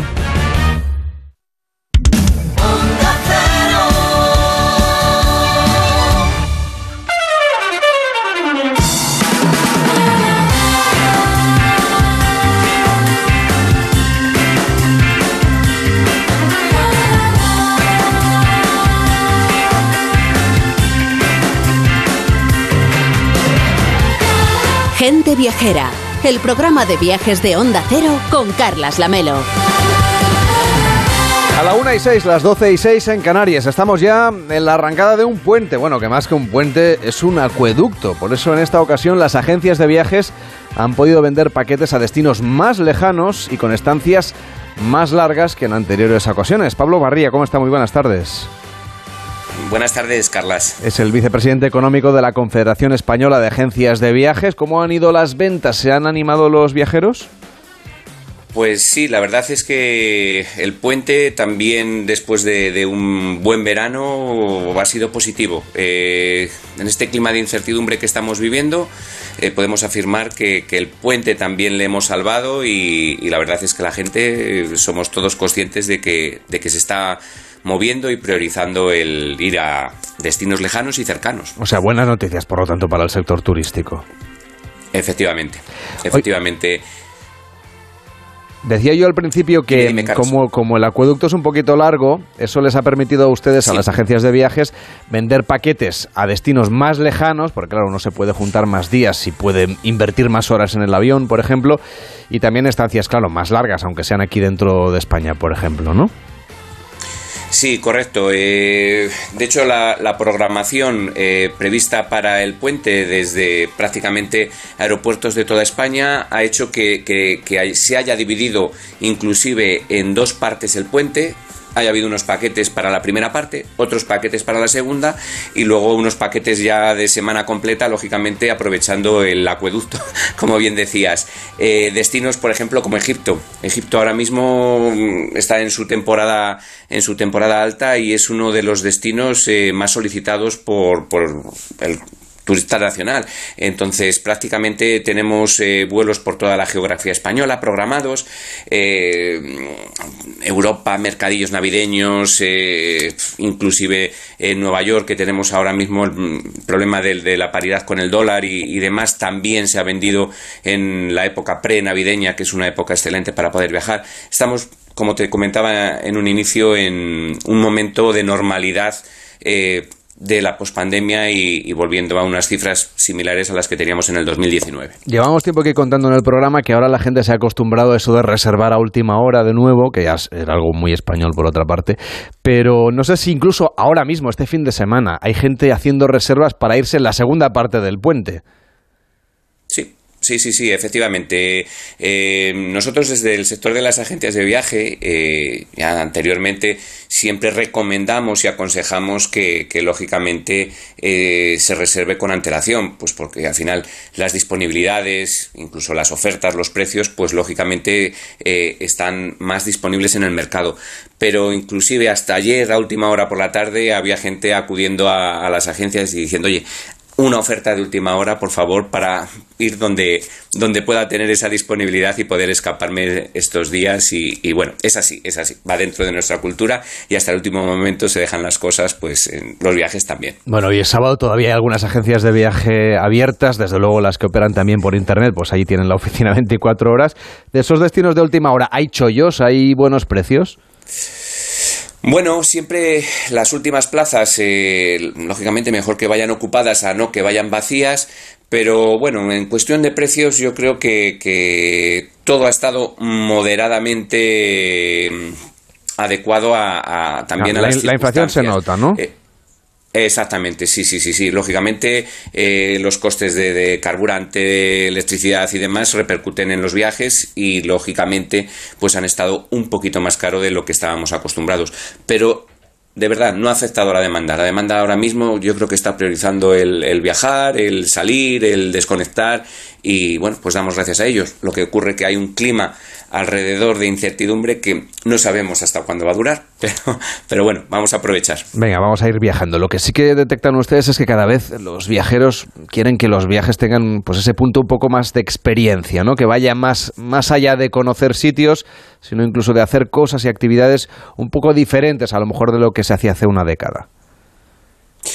Totalmente, totalmente. Al final el, conocer destinos ya en sí mismo es una experiencia, pero, pero ahora mismo eh, cuando viajamos a, tanto en España como, como, fuera, lo que queremos es tener unas vivencias, algo que, que nos quede, nos quede grabado y, que nos haga disfrutar de, pues eso, de la gastronomía, de las actividades eh, diferentes. Eh, hablaba con, con, el otro día con unos clientes que querían ir a saltar en paracaídas en Dubái para caer sobre la palmera. Eh, bueno, pues, pues, pues eso, el, el vivir algo que, que nos deje el recuerdo, además del destino, lógicamente, sino de la vivencia que se esté se esté desarrollando en el destino. Bueno, una experiencia, tirarse en paracaídas sobre la arena del desierto, eso nos lo apuntamos ¿eh? para la próxima. Oiga, están, están, están ustedes de enhorabuena porque acaban de celebrar el décimo aniversario y además les acaban de conceder el premio Duque San Pedro de Galatino de la Federación Provincial de Empresas de Hostelería y Turismo de Granada. ¿Qué balance hacen ustedes de esta década de la Confederación Española de Agencias de Viajes? Pues eh, la verdad es que estamos muy orgullosos del trabajo que hemos desarrollado. Agradecemos lógicamente el, premio que se nos ha concedido, pero el objetivo eh, que tenemos marcado es la, unidad del sector. Dentro de la representatividad es muy importante y fundamental que haya una única voz que, nos identifique ante proveedores, administración y demás. Y en ese trabajo ahora mismo aglutinamos a, a 28 asociaciones nacionales de agencias de viaje. El objetivo es seguir creciendo y, ser realmente un sector unido y, como decía, que, al final eso nos dé fuerza para, para esa representatividad y esa defensa que, hacemos de, nuestro sector al que tanto queremos. Y la verdad es que lo estamos consiguiendo poco a poco porque de estos 10 años hay que contar que evidentemente hemos tenido dos años muy complicados y duros que han sido los de, las, los de la pandemia que quizás el sector más dañado haya sido el, el de las agencias de viaje. Eh, sé que, habrá otros muchos sectores que, no tengan esta opinión porque se vean también afectados, pero realmente eh, con la prohibición de la movilidad, pues evidentemente nuestro trabajo se vio, se vio truncado. Eh, y ahí ha estado la Confederación para, para, defender, para dar voz, para levantar la mano y decir que estamos aquí, necesitamos ayuda, somos claves eh, dentro del sector turístico, dentro de la escala de valor de, del turismo y, bueno, pues, pues aquí estamos. Puedo dar las gracias de que hemos sobrevivido eh, a esta hecatombe que, hemos vivido y hablamos ahora en positivo de estos buenos resultados y, de esta afluencia de, de las turistas, personas que vienen a las agencias de viaje de nuevo a, buscar sus vacaciones, sus experiencias y, y, a disfrutar de su ilusión, que al final son los viajes. Y las siguientes vacaciones, las de Navidad. ¿Está animado el sector turístico? ¿Hacia dónde nos vamos a ir los españoles?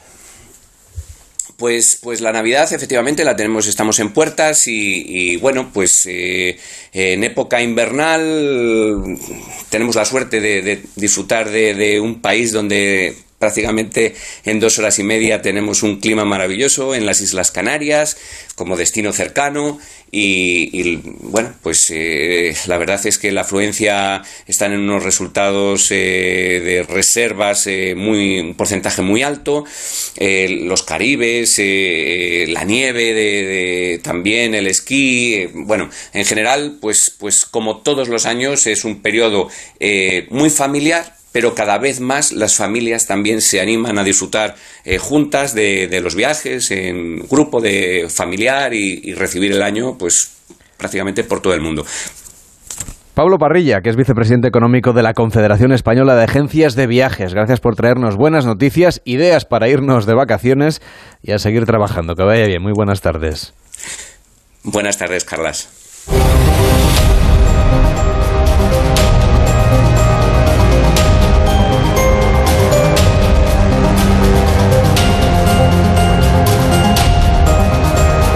Las 12 y cuarto, las 11 y cuarto, eh, perdón, a las 12 y cuarto en Canarias, la 1 y cuarto en la península. Seguimos hablando de la Navidad porque ponemos ahora rumbo a tierras toledanas. Porque allí se espera hoy la llegada de altísimas personalidades. Al parecer, la estrella se ha detenido muy cerca, por aquí, por estos parajes. Aún su luz no brilla del todo. No será tiempo aún de ir al Belén. Por eso han decidido aposentarse aquí en la Puebla para esperar un tiempo más favorable. Soy Mirza, indigno heraldo de Su Majestad el Rey Baltasar. Villanos moradores, os lo anuncio. Sus Majestades, los Reyes Magos de Oriente, estarán aquí el 3 de diciembre al atardecer. Y se alojarán aquí durante un mes, ahí, en el castillo de Vivar. Pues hoy es 3 de diciembre, así que estamos a pocas horas de que los Reyes Magos de Oriente lleguen a Puidefú, a Puidefú, España, vienen con una gran cabalgata de pajes, de pastores, de rebaños de ovejas, de cabras, de bueyes y claro está, con oro, con incienso y con mirra. Será la primera Navidad en la que el parque temático histórico abra sus puertas y Lorena Pérez Mansillas ha estado por allí, en Puidefú, y allí nos cuenta que se respira ya una atmósfera navideña mágica. Hola Lorena, ¿cómo estás? Buenas tardes.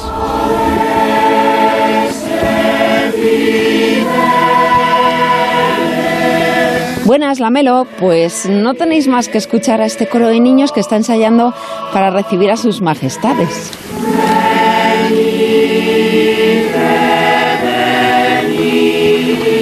Son los seises de la Catedral de Toledo. Sus 56 voces y otros coros van a amenizar el ambiente a diario con villancicos populares y acompañar a los Reyes Magos en el tiempo que sus majestades permanezcan aquí, en el castillo de Vivar, recibiendo a cada uno de los miles de pequeños que quieran compartir con ellos sus ilusiones. El ambiente en la puebla de Puy du es de ilusión y de cosquilleo en la tripa porque, aunque aquí están acostumbrados a convivir con el Cid, con Lope de Vega o incluso con Colón, es la primera vez que van a tener hospedados a los Reyes Magos. Los Reyes Magos llegan hoy al atardecer a Puy y aquí permanecerán hasta el 4 de enero, cuando partirán para ultimar los preparativos de la noche más importante de los niños, la Noche de Reyes. Lamelo, ¿tú te has portado bien? Bueno, no respondas porque tú con esa cara de bueno, pues seguro que sí. Yo te sugeriría, si aún no has escrito tu carta, que les pidas que te traigan una anguila de mazapán de las que aquí elabora el buen Tomé, que está muy buena. Os cuento que la villa está engalanada con guirnaldas de luces cálidas y hay pequeñas hogueras en las que calentarse. Mirza, el heraldo, está muy contento con cómo se vuelcan los villanos. Veo que Estáis adornando las calles. Veo que están castañas y roscones haciéndose. Veo que están los niños ensayando los villancicos. Pero nadie mejor que Juan de la Vileón, consejero delegado de Puy du Fou, España, para contarnos lo que vamos a encontrar en el parque desde hoy y hasta el 4 de enero. Para Navidad vendrán los Reyes y esto sí te garantizo que es un espectáculo bastante impresionante. Todo el parque queremos que sea un espectáculo, entonces la gente puede se encontrar también con los pastores que pasan con sus rebaños y bajan al Belén, porque evidentemente tenemos un Belén grande como no puede ser de otra manera. También personajes de antaño que resucitan tradiciones, leyendas de, de, de antes lo que sí es una atmósfera navideña que queremos trabajar para que sea intimista y además intimista y sueño de luz a la par. Y un mercadillo de Navidad eh, con muchísimos puestos, más de 30 puestos de artesanos, también pues la castañera, el, panadero, el pastelero, todos vienen con oficios tradicionales a, que, a, animar un poco la vida, la vidilla iba a decir, de, la Puebla Real y el de Arrabal. Como la he catado, puedo prometer y prometo que la gastronomía que encontramos al paso de cada puesto del mercado te va a resucitar. Lo primero en las calles de la Puebla Real, del Arrabal, pues eh, las gachas, las migas de toda la vida, el roscón, el vino caliente, los churros con chocolate, todos estos olores, estos sabores que nos encantan.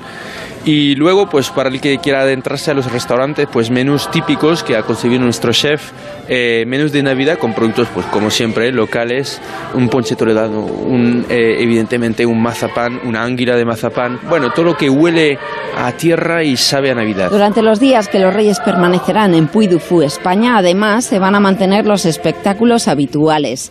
El sueño de Toledo, que recrea los principales hitos de la historia de España, acaba de ser reconocido por segundo año consecutivo como el mejor espectáculo del mundo en los IAAPA Awards, los premios más prestigiosos de la industria del entretenimiento. Tenemos también el último cantar, protagonizado por el Cid Campeador, a Pluma y Espada, donde gozamos con el Lope de Vega más espadachín, o Allende la Mar Océana, que narra la gesta de Colón apoyado por Isabel la Católica. Por otro lado, deciros que a Puy España, parece que ya le han llegado los Reyes Magos, porque esperaban 700.000 visitantes este año y los superan con creces, rozando los 900.000. Esto es prueba de que los espectáculos de historia tienen calidad, pero también tirón.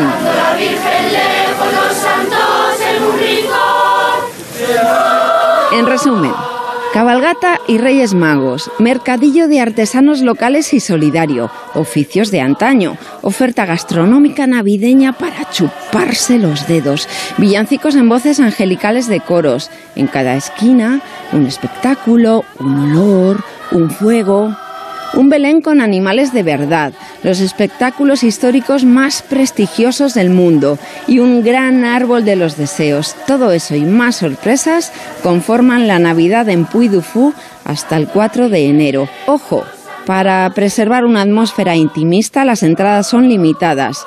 3.000 cada día y 4.000 los sábados. Quienes vengan se van a empapar de la cultura, la historia y las leyendas. Sea una Navidad llena para todos los sentidos, no solamente el ver cosas bonitas, sino saborear cosas ricas y escuchar cosas angelicales. Y sobre todo lo que queremos es que los visitantes eh, vengan y salgan de aquí con precisamente un, un alma de niño, un corazón de niño re, rejuvenecido.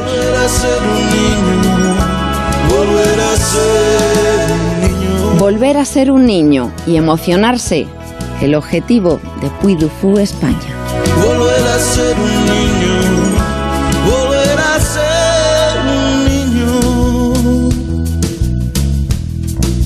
En Onda Cero, gente viajera. Carlas Lamelo. Nuestro sueño era llevar nuestro vino a cualquier parte del mundo, de una manera innovadora, y ahora lo estamos haciendo. Somos de la generación de los que sueñan y hacen. Con los fondos de la Unión Europea, miles de sueños como el de Pilar, Francisco y Rocío, de Bodegas Robles, se están haciendo realidad. Entra en plan de recuperación.gov.es y haz el tuyo posible. Gobierno de España.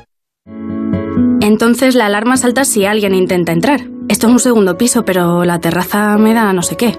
Nada, tranquila. Mira, con los sensores de puertas y ventanas podemos detectar vibraciones y golpes. Y así nos anticipamos. Y fíjate, con las cámaras podemos ver si pasa algo. Si hay un problema real, avisamos a la policía. Tú piensa que nosotros siempre estamos al otro lado. Protege tu hogar frente a robos y ocupaciones con la alarma de Securitas Direct. Llama ahora al 900-272-272. Con el frío es fundamental cuidar de nuestros huesos. Ahora con Flexium puedes. Flexium con manganeso ayuda al mantenimiento de los huesos. Flexium, consulte a su farmacéutico o dietista. No, no nos hemos equivocado de música. Ya han puesto los turrones en las tiendas y tú no tendrás que esperar a Nochebuena para comer jamón del bueno. Antes de que el cuñado te lo quite del plato, llama a tujamondirecto.com. Porque la Navidad está muy bien, pero de compartir el jamón nada, ¿eh? 984 1028, tujamondirecto.com. Y topa ti. ¿Tiene tu empresa una iniciativa de voluntariado o quiere participar en un proyecto de acción social?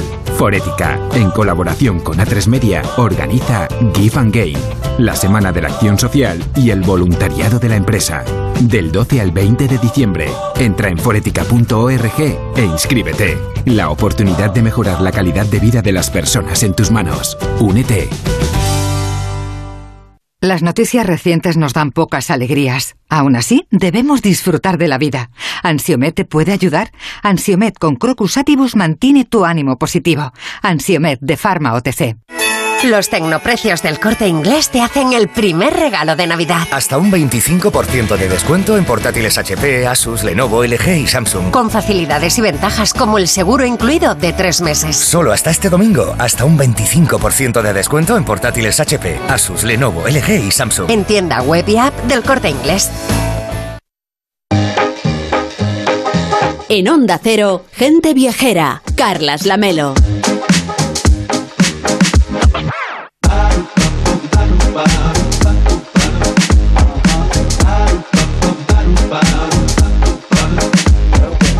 25, las 12 y 25 en Canarias. Acaba de aterrizar de Toulouse Manuel Charlón, que nos acerca a esta ciudad francesa que cada año recibe a más viajeros españoles. Destino de foto que también guarda muchas sorpresas para el resto de viajeros, los que solo hacen o hacemos fotos con el móvil. Hoy volamos a una ciudad que dice Manuel que nos hace volar. Hola Manuel, ¿cómo estás? Buenas tardes. Hola, buenas tardes, Carles. Oye, ¿por qué dices que Toulouse nos hace volar? Porque tenemos que empezar a entender esta ciudad eh, porque por su historia y por sus gentes. Toulouse está unida a la aviación desde hace mucho tiempo, cuando los pioneros, que estas que morían por el mero hecho de querer volar, un sueño tan perseguido por el hombre, lo hacían desde los talleres y las naves que había en Toulouse, con la aviación y con el primer eh, museo que hay allí, que es de los pioneros. Un lugar que se guarda una esencia de los primeros vuelos, esos vuelos que llevaban el correo francés al norte de África, incluso saltaban el, el, el, mar para llevar ese correo francés. La verdad es que eh, el Toulouse se entiende a partir de este momento, a partir de los pioneros que nos hacían, es decir, los verdaderos viajeros de aquella época. Oye, pero no solamente los que volaban entonces, sino también ahora, ¿no? De, hablamos del pasado, pero también del presente. Incluso se puede volar al futuro en Toulouse. Efectivamente, es decir, eh, como te he dicho, Toulouse es, es todo avión, es todo es, es volar. Pues para resolver las dudas, seguir aprendiendo, y esta vez eh, nos vamos a meter en aeroscopia, es eh, donde veremos y montaremos, Carles, en más de 40 aviones, entre ellos el mítico Concorde o el último Airbus 380, 80, y preparar bien las cámaras porque la verdad podremos hacer fotos en todos los sitios. Y la verdad es que es un sitio para disfrutar como niños, y no como niños los niños, sino nosotros porque sacaremos el niño que llevamos dentro. La experiencia es vivirla, hay que vivirla. Y para terminar este primer peldaño, con un destino de verdad, terminaremos en un museo que nos deja con la boca abierta, el Allan de la Machín.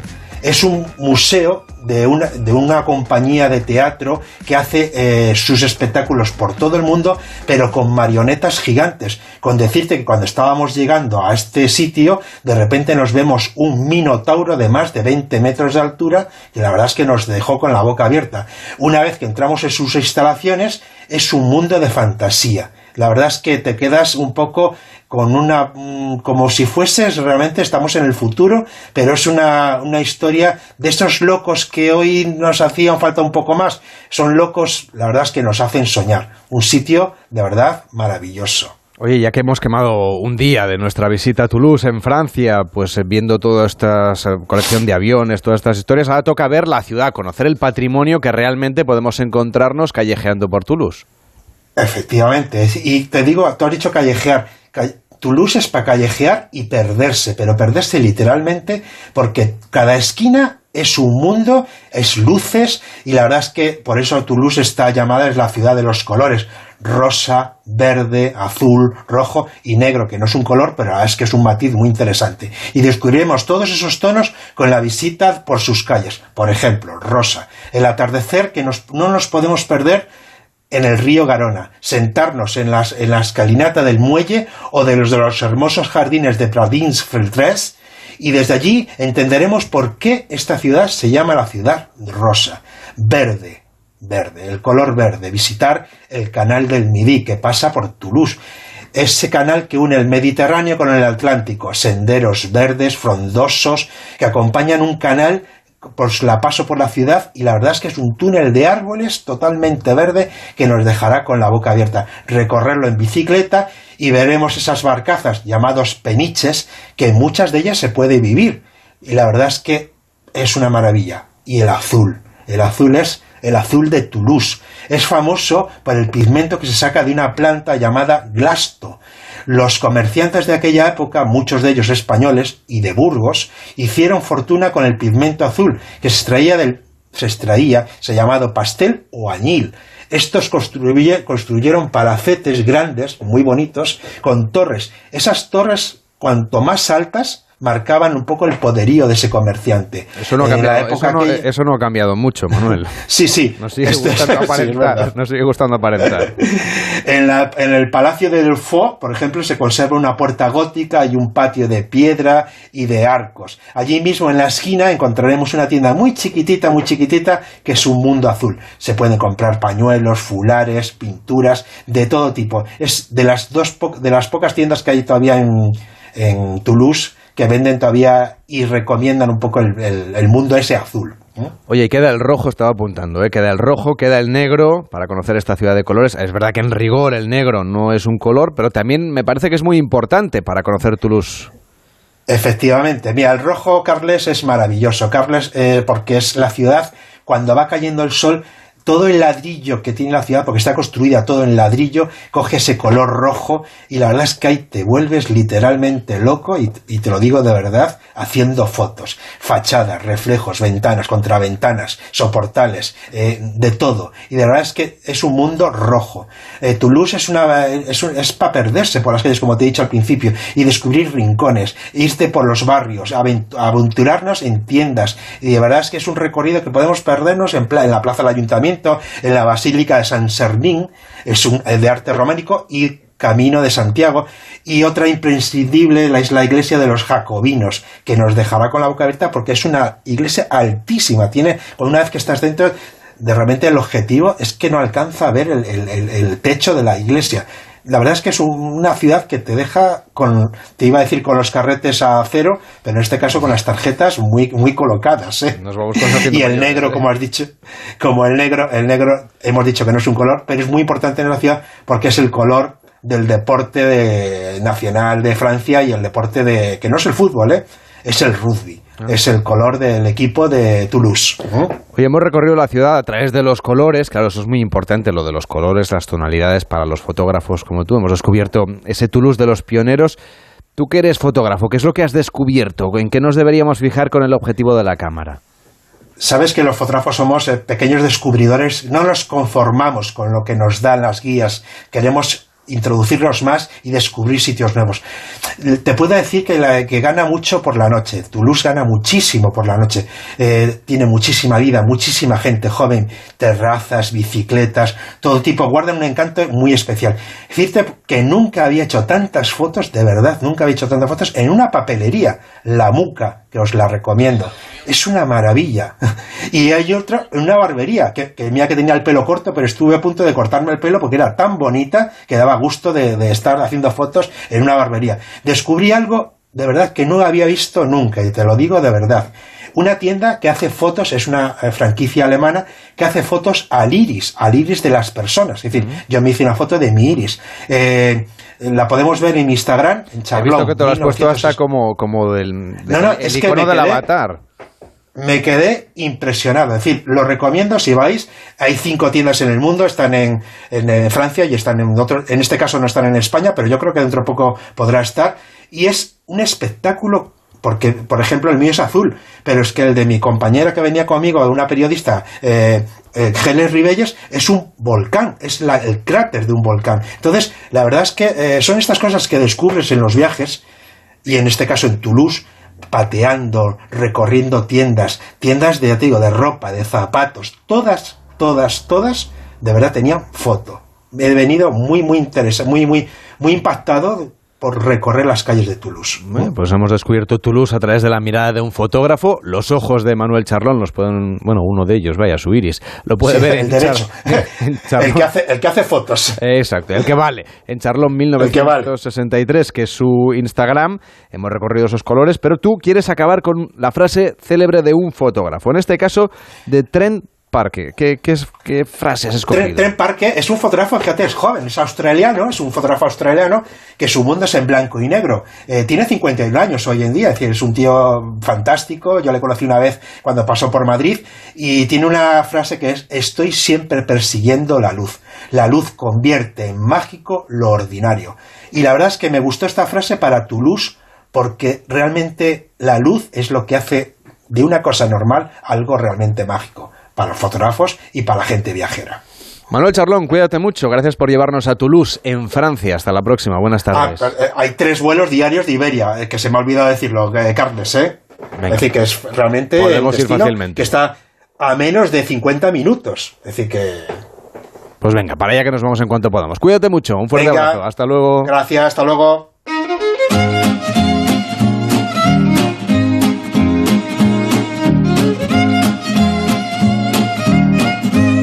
Dice muchas veces que un viaje se vive tres veces, cuando lo soñamos y lo planificamos, cuando lo vivimos, es decir, cuando estamos de viaje, y luego cuando lo recordamos y se lo contamos a la familia. Bien, pues ahora tenemos una frontera nueva que sitúa un pasito más lejos esto de los viajes, traspasando esos límites del espacio, y es de la mano de la gastronomía, porque podemos viajar, por ejemplo, desde un restaurante, viajar con los sentidos, soñar, descubrir y sentir con las raíces, por ejemplo, de la cocina de Neko Hacha, que es un joven chef famoso, lo conocen ustedes seguro, por su espíritu innovador, por tener cinco estrellas Michelin y ahora desembarca en Madrid de la mano de Radisson Hotel Group con un restaurante y su primera bocatería. En primer lugar, un nuevo Hotel Radisson Red que acogerá los primeros espacios con los que aterriza en la capital. ¿Cómo está yendo este desembarco en Eco?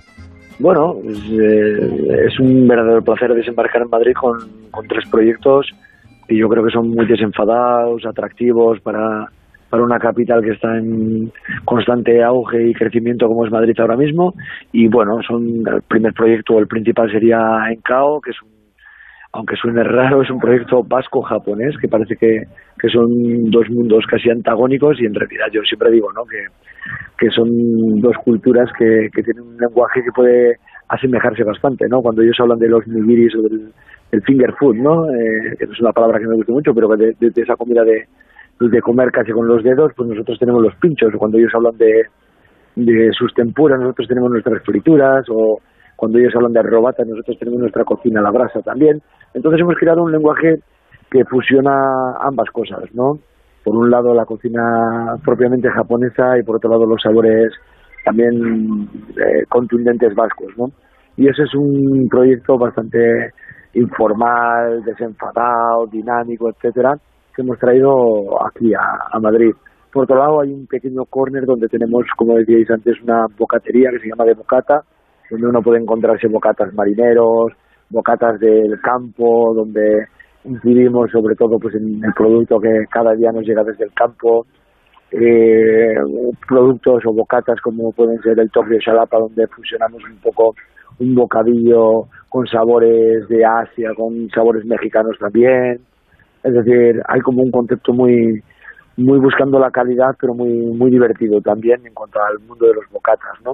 Algo que parece tan tan primario y tan tan conocido por todos, pues bueno, tratando de explorar nuevos nuevos caminos también en ese aspecto. Y por último, tenemos en la azotea eh, ¿no?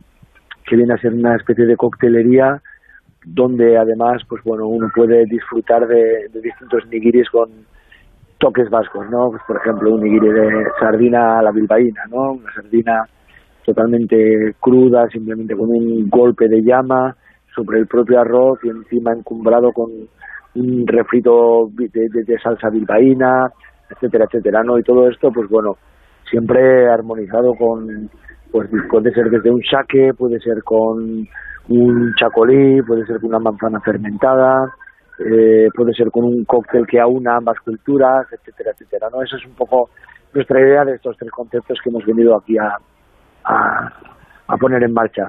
Y desde su amor por las tradiciones, la artesanía y lo contemporáneo, en este viaje en el tiempo de su cocina entre Japón y País Vasco, bueno, ¿qué respuesta están teniendo por parte de sus clientes en el mestizaje de estas dos cocinas?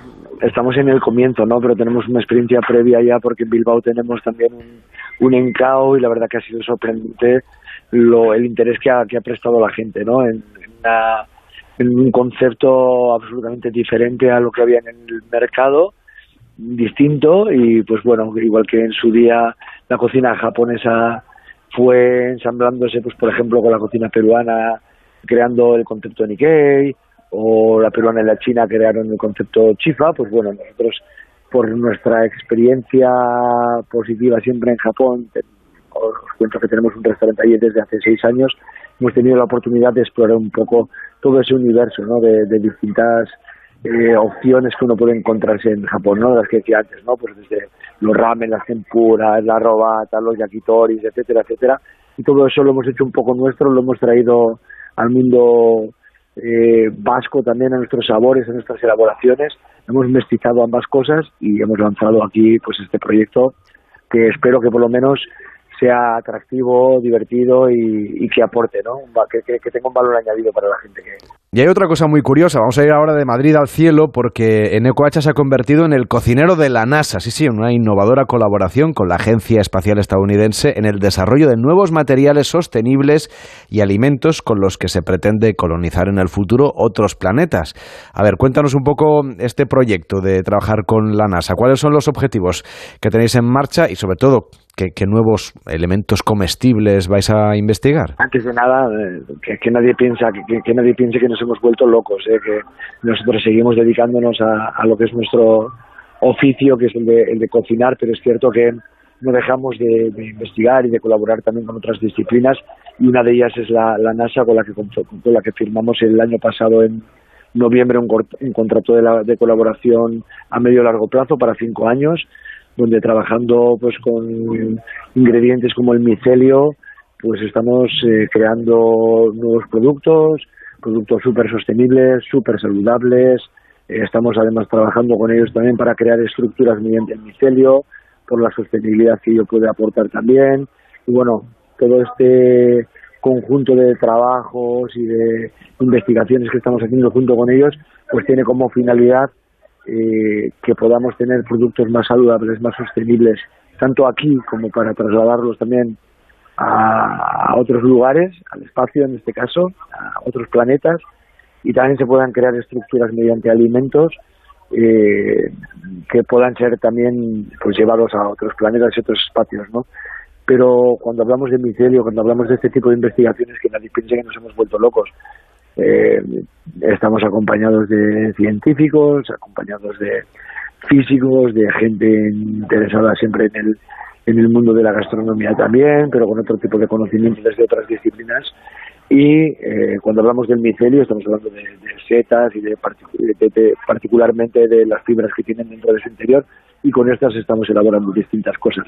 Pero no hemos dejado de, no nos hemos despreocupado por las cosas con sentido común que nos han llevado todos los días a, a tener restaurantes. Hablemos ahora del restaurante Azurmendi, que se concibió y se construyó además dando prioridad a la sostenibilidad, es el pilar fundamental de la filosofía de la cocina de Necoacha. Cuéntanos, Eneco, de qué manera habéis adaptado los espacios para albergar esa parte de sostenibilidad que va desde la cocina, la arquitectura, las creaciones, la parte gastronómica. Hombre, yo creo que no solo en el mundo de la gastronomía, ¿no? En, en general, yo creo que es una responsabilidad importantísima que tenemos desde cualquier tipo de disciplina, ¿no? Y hace muchos años que empezamos a trabajar.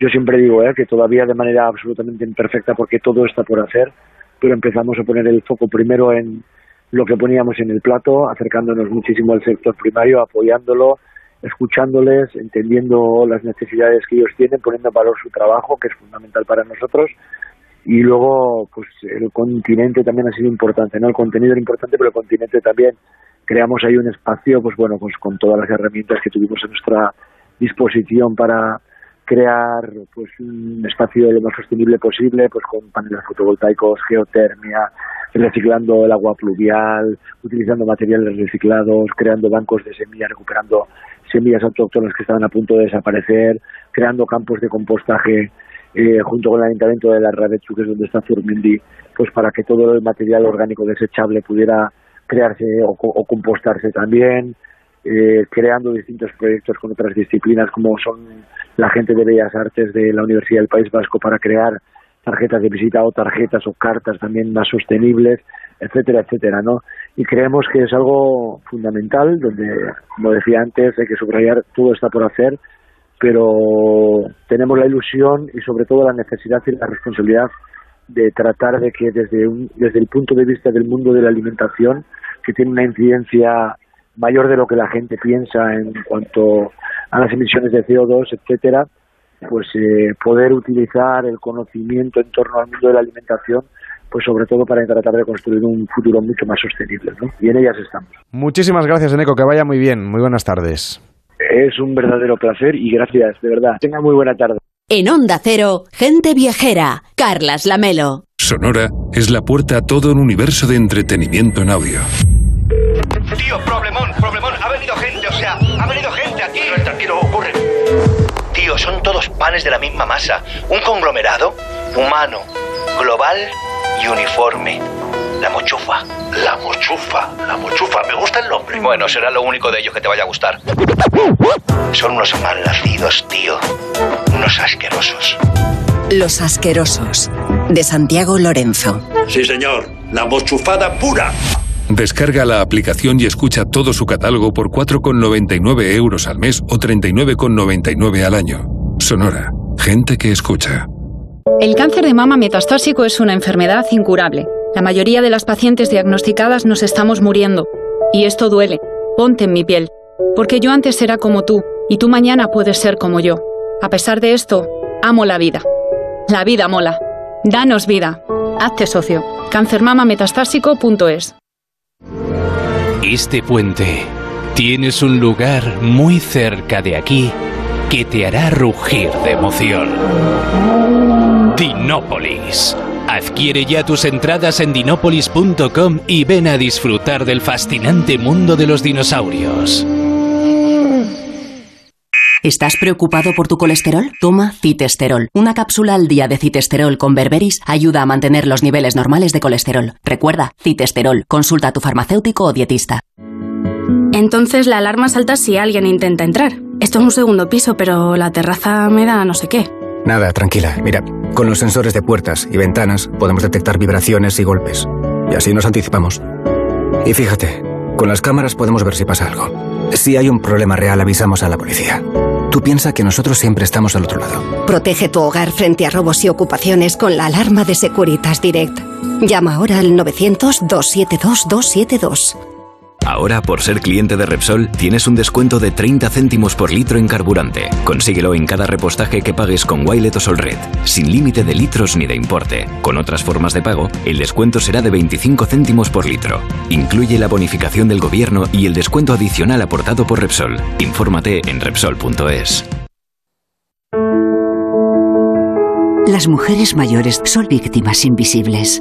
Ante la violencia, denuncia. En la Comunidad de Madrid trabajamos para erradicarla. Llama al 012 Mujer. Estamos a tu lado. Pacto de Estado contra la Violencia de Género. Comunidad de Madrid. Onda Cero. Aquí, en la Comunidad de Madrid, todos podemos tener un pueblo. Contamos con más de 140 pueblos de menos de 20.000 habitantes. Pequeños, bonitos, con mucho encanto, rodeados de naturaleza, con los mejores servicios públicos y sistemas de conectividad. Vente, estamos muy cerca. Comunidad de Madrid. Las mujeres mayores son víctimas invisibles. Ante la violencia, denuncia. En la Comunidad de Madrid trabajamos para erradicarla. Llama al 012 Mujer. Estamos a tu lado. Pacto de Estado contra la Violencia de Género. Comunidad de Madrid. Renovar esos pantalones vintage de tu abuelo que ahora tú tanto te pones es un plan redondo. Como el plan que tenemos en la Comunidad de Madrid, en el que contamos contigo para darle muchas oportunidades a los residuos. ¿Te sumas a la economía circular? Comunidad de Madrid. Las mujeres mayores son víctimas invisibles. Ante la violencia, denuncia. En la Comunidad de Madrid trabajamos para erradicarla. Llama al 012 Mujer. Estamos a tu lado. Pacto de Estado contra la Violencia de Género. Comunidad de Madrid. En los restaurantes del Grupo La Madreña encontrarás el entorno ideal para compartir tus mejores momentos. Celebraciones familiares, comidas de empresa, cenas con amigos.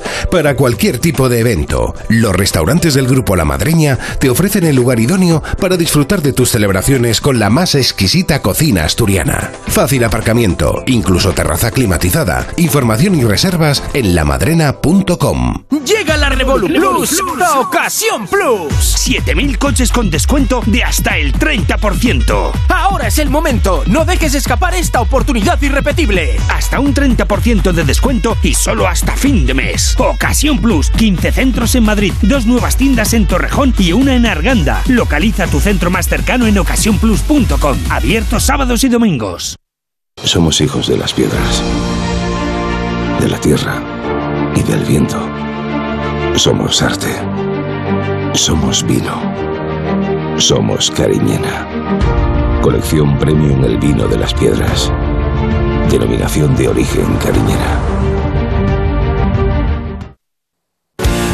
Onda Cero Madrid, 98.0 FM.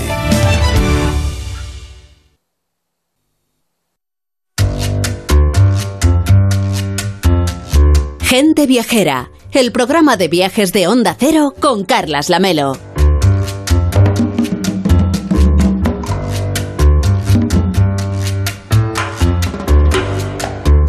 Y seguimos hablando de gastronomía y de viajes, porque si hace un momento saludábamos a Eneco Hacha, pues ahora vamos a saludar a Pablo Mérida. Hola Pablo, ¿cómo estás? Buenas tardes. Buenas tardes, Carles. Porque tengo entendido que has estado últimamente rodeado de manzanas, nada menos. Sí, sí, he estado muy manzanero, eh, pero y no de manzanas cualquiera, ¿eh? sino de una variedad que cada día está ganando más adeptos, que se llama la Pink Lady. Y lo que has hecho es un viaje alrededor de- del mundo de la manzana, porque al final conocer los ingredientes también nos ayuda a conocer los ¿Cómo podemos reconocer esta variedad de manzana que es originaria de Australia? Sí, es, es una variedad de manzana relativamente novedosa, eh, que se distingue por conseguir un equilibrio muy interesante entre la acidez y la dulzura.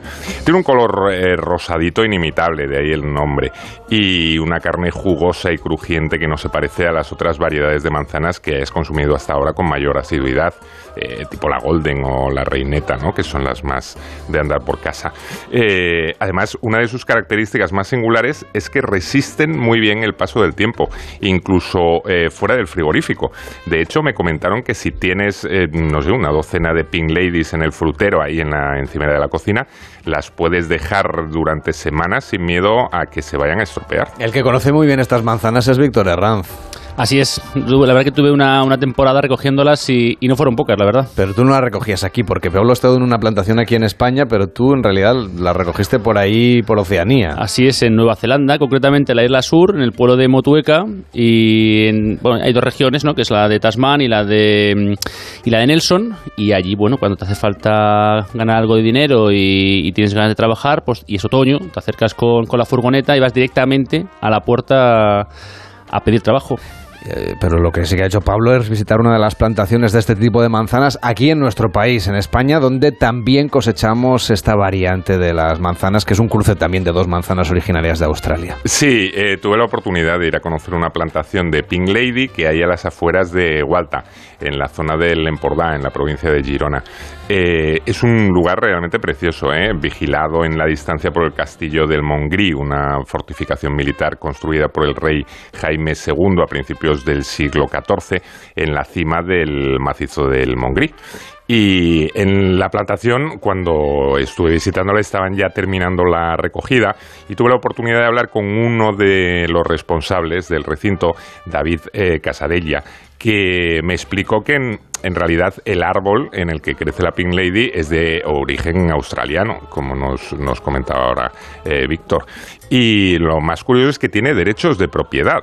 Eh, es casi como una estrella de la música, tipo Lady Gaga. ¿eh? Eh, aunque se plante y se venda aquí en España, de cada manzana comercializada, los australianos reciben un porcentaje en concepto de royalties. Vaya negocio, vaya, no me hubiera imaginado yo que las manzanas tienen royalties. Sí, sí, hay como 7.500 variedades además, o sea que es un negocio serio. Va a haber que cruzar un par de manzanas y hacerse millonario. sí. Esta variedad eh, llamada Pin Lady es que es muy especial, ¿eh? verás, me explicaban que se trata de una manzana de club. Eh, esto significa que detrás de la producción hay una asociación de agricultores y distribuidores que velan porque eh, todas las manzanas cumplan unos estrictos requisitos de calidad. Ellos se ocupan de que, por ejemplo, el- se mida el nivel de azúcar, la firmeza, la intensidad del color, todo para lo que llegue a manos del consumidor pues sea lo mejor posible.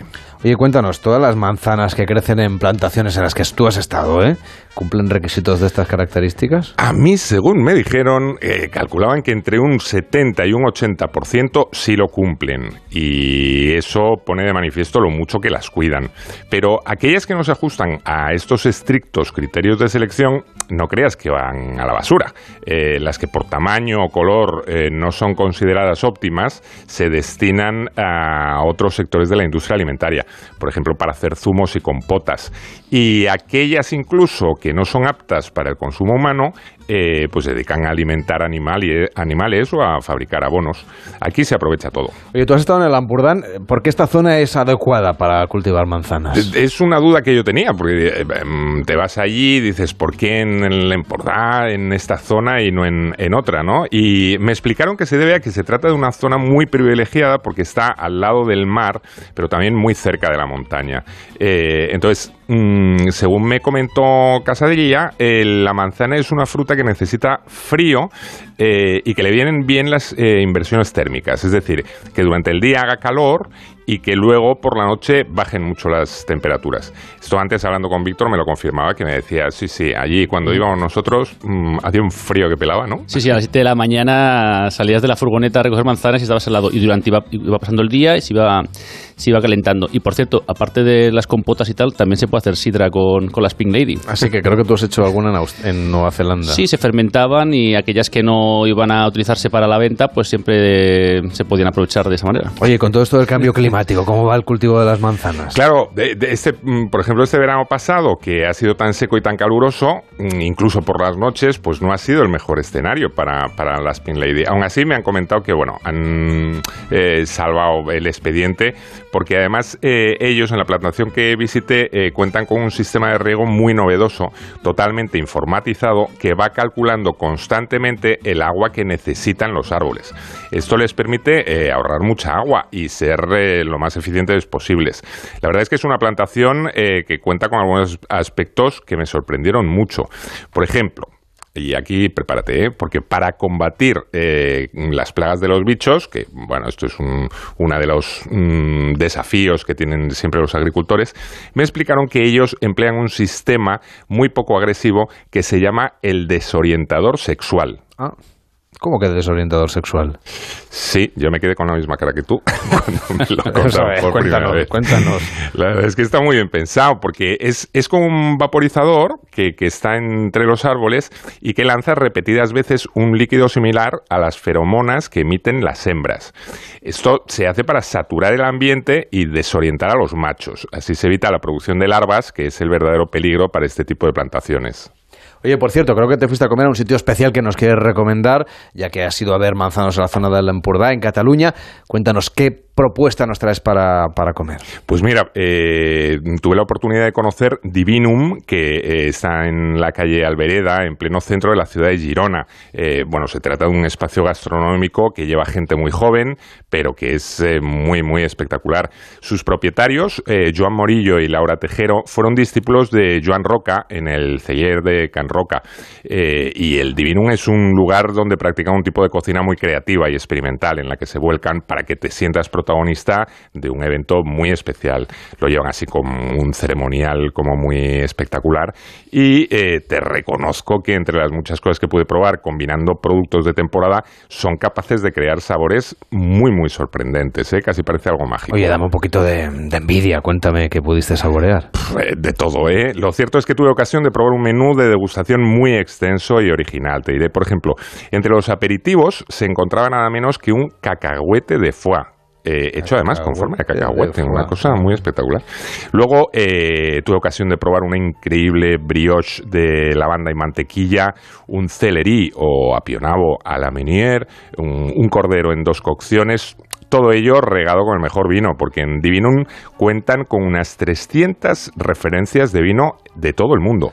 En mi caso, y para maridarlo correctamente con los exquisitos platos que me sirvieron, tuve la oportunidad de degustar un Torello, edición especial de Corpinat, un Groc de ánfora y un Masia Carreras, ambos del Empordà, y para finalizar, un Sambú lo diré mal, de Olot. Esto ya es que yo llegué al final de la comida un poco. Y ya estaba. Oye, pero había manzanas o no, porque claro, todo el rato hablando de manzanas y demás, ¿había manzanas en el menú? Bueno, esto era la gran sorpresa final, ¿eh? Habían preparado un postre que tenía el aspecto de una manzana en miniatura, muy chiquitita, tú la veías y decías, pero si esto es como una especie de, de, de bomboncito. Y efectivamente, tras su exterior rosado y crujiente, se encontraba toda la esencia de la manzana Pink Lady convertida en una de bombón que se te deshacía en la boca, una verdadera delicia. Pues las esperamos mañana, será domingo ya a las 12, las 11 en Canarias. Viajaremos a Arabia con Enrique Domínguez Uceta, Disneyland París en Navidad, a Kioto y conoceremos Luisiana con la ganadora del planeta, con Luz Gabás. Hasta mañana.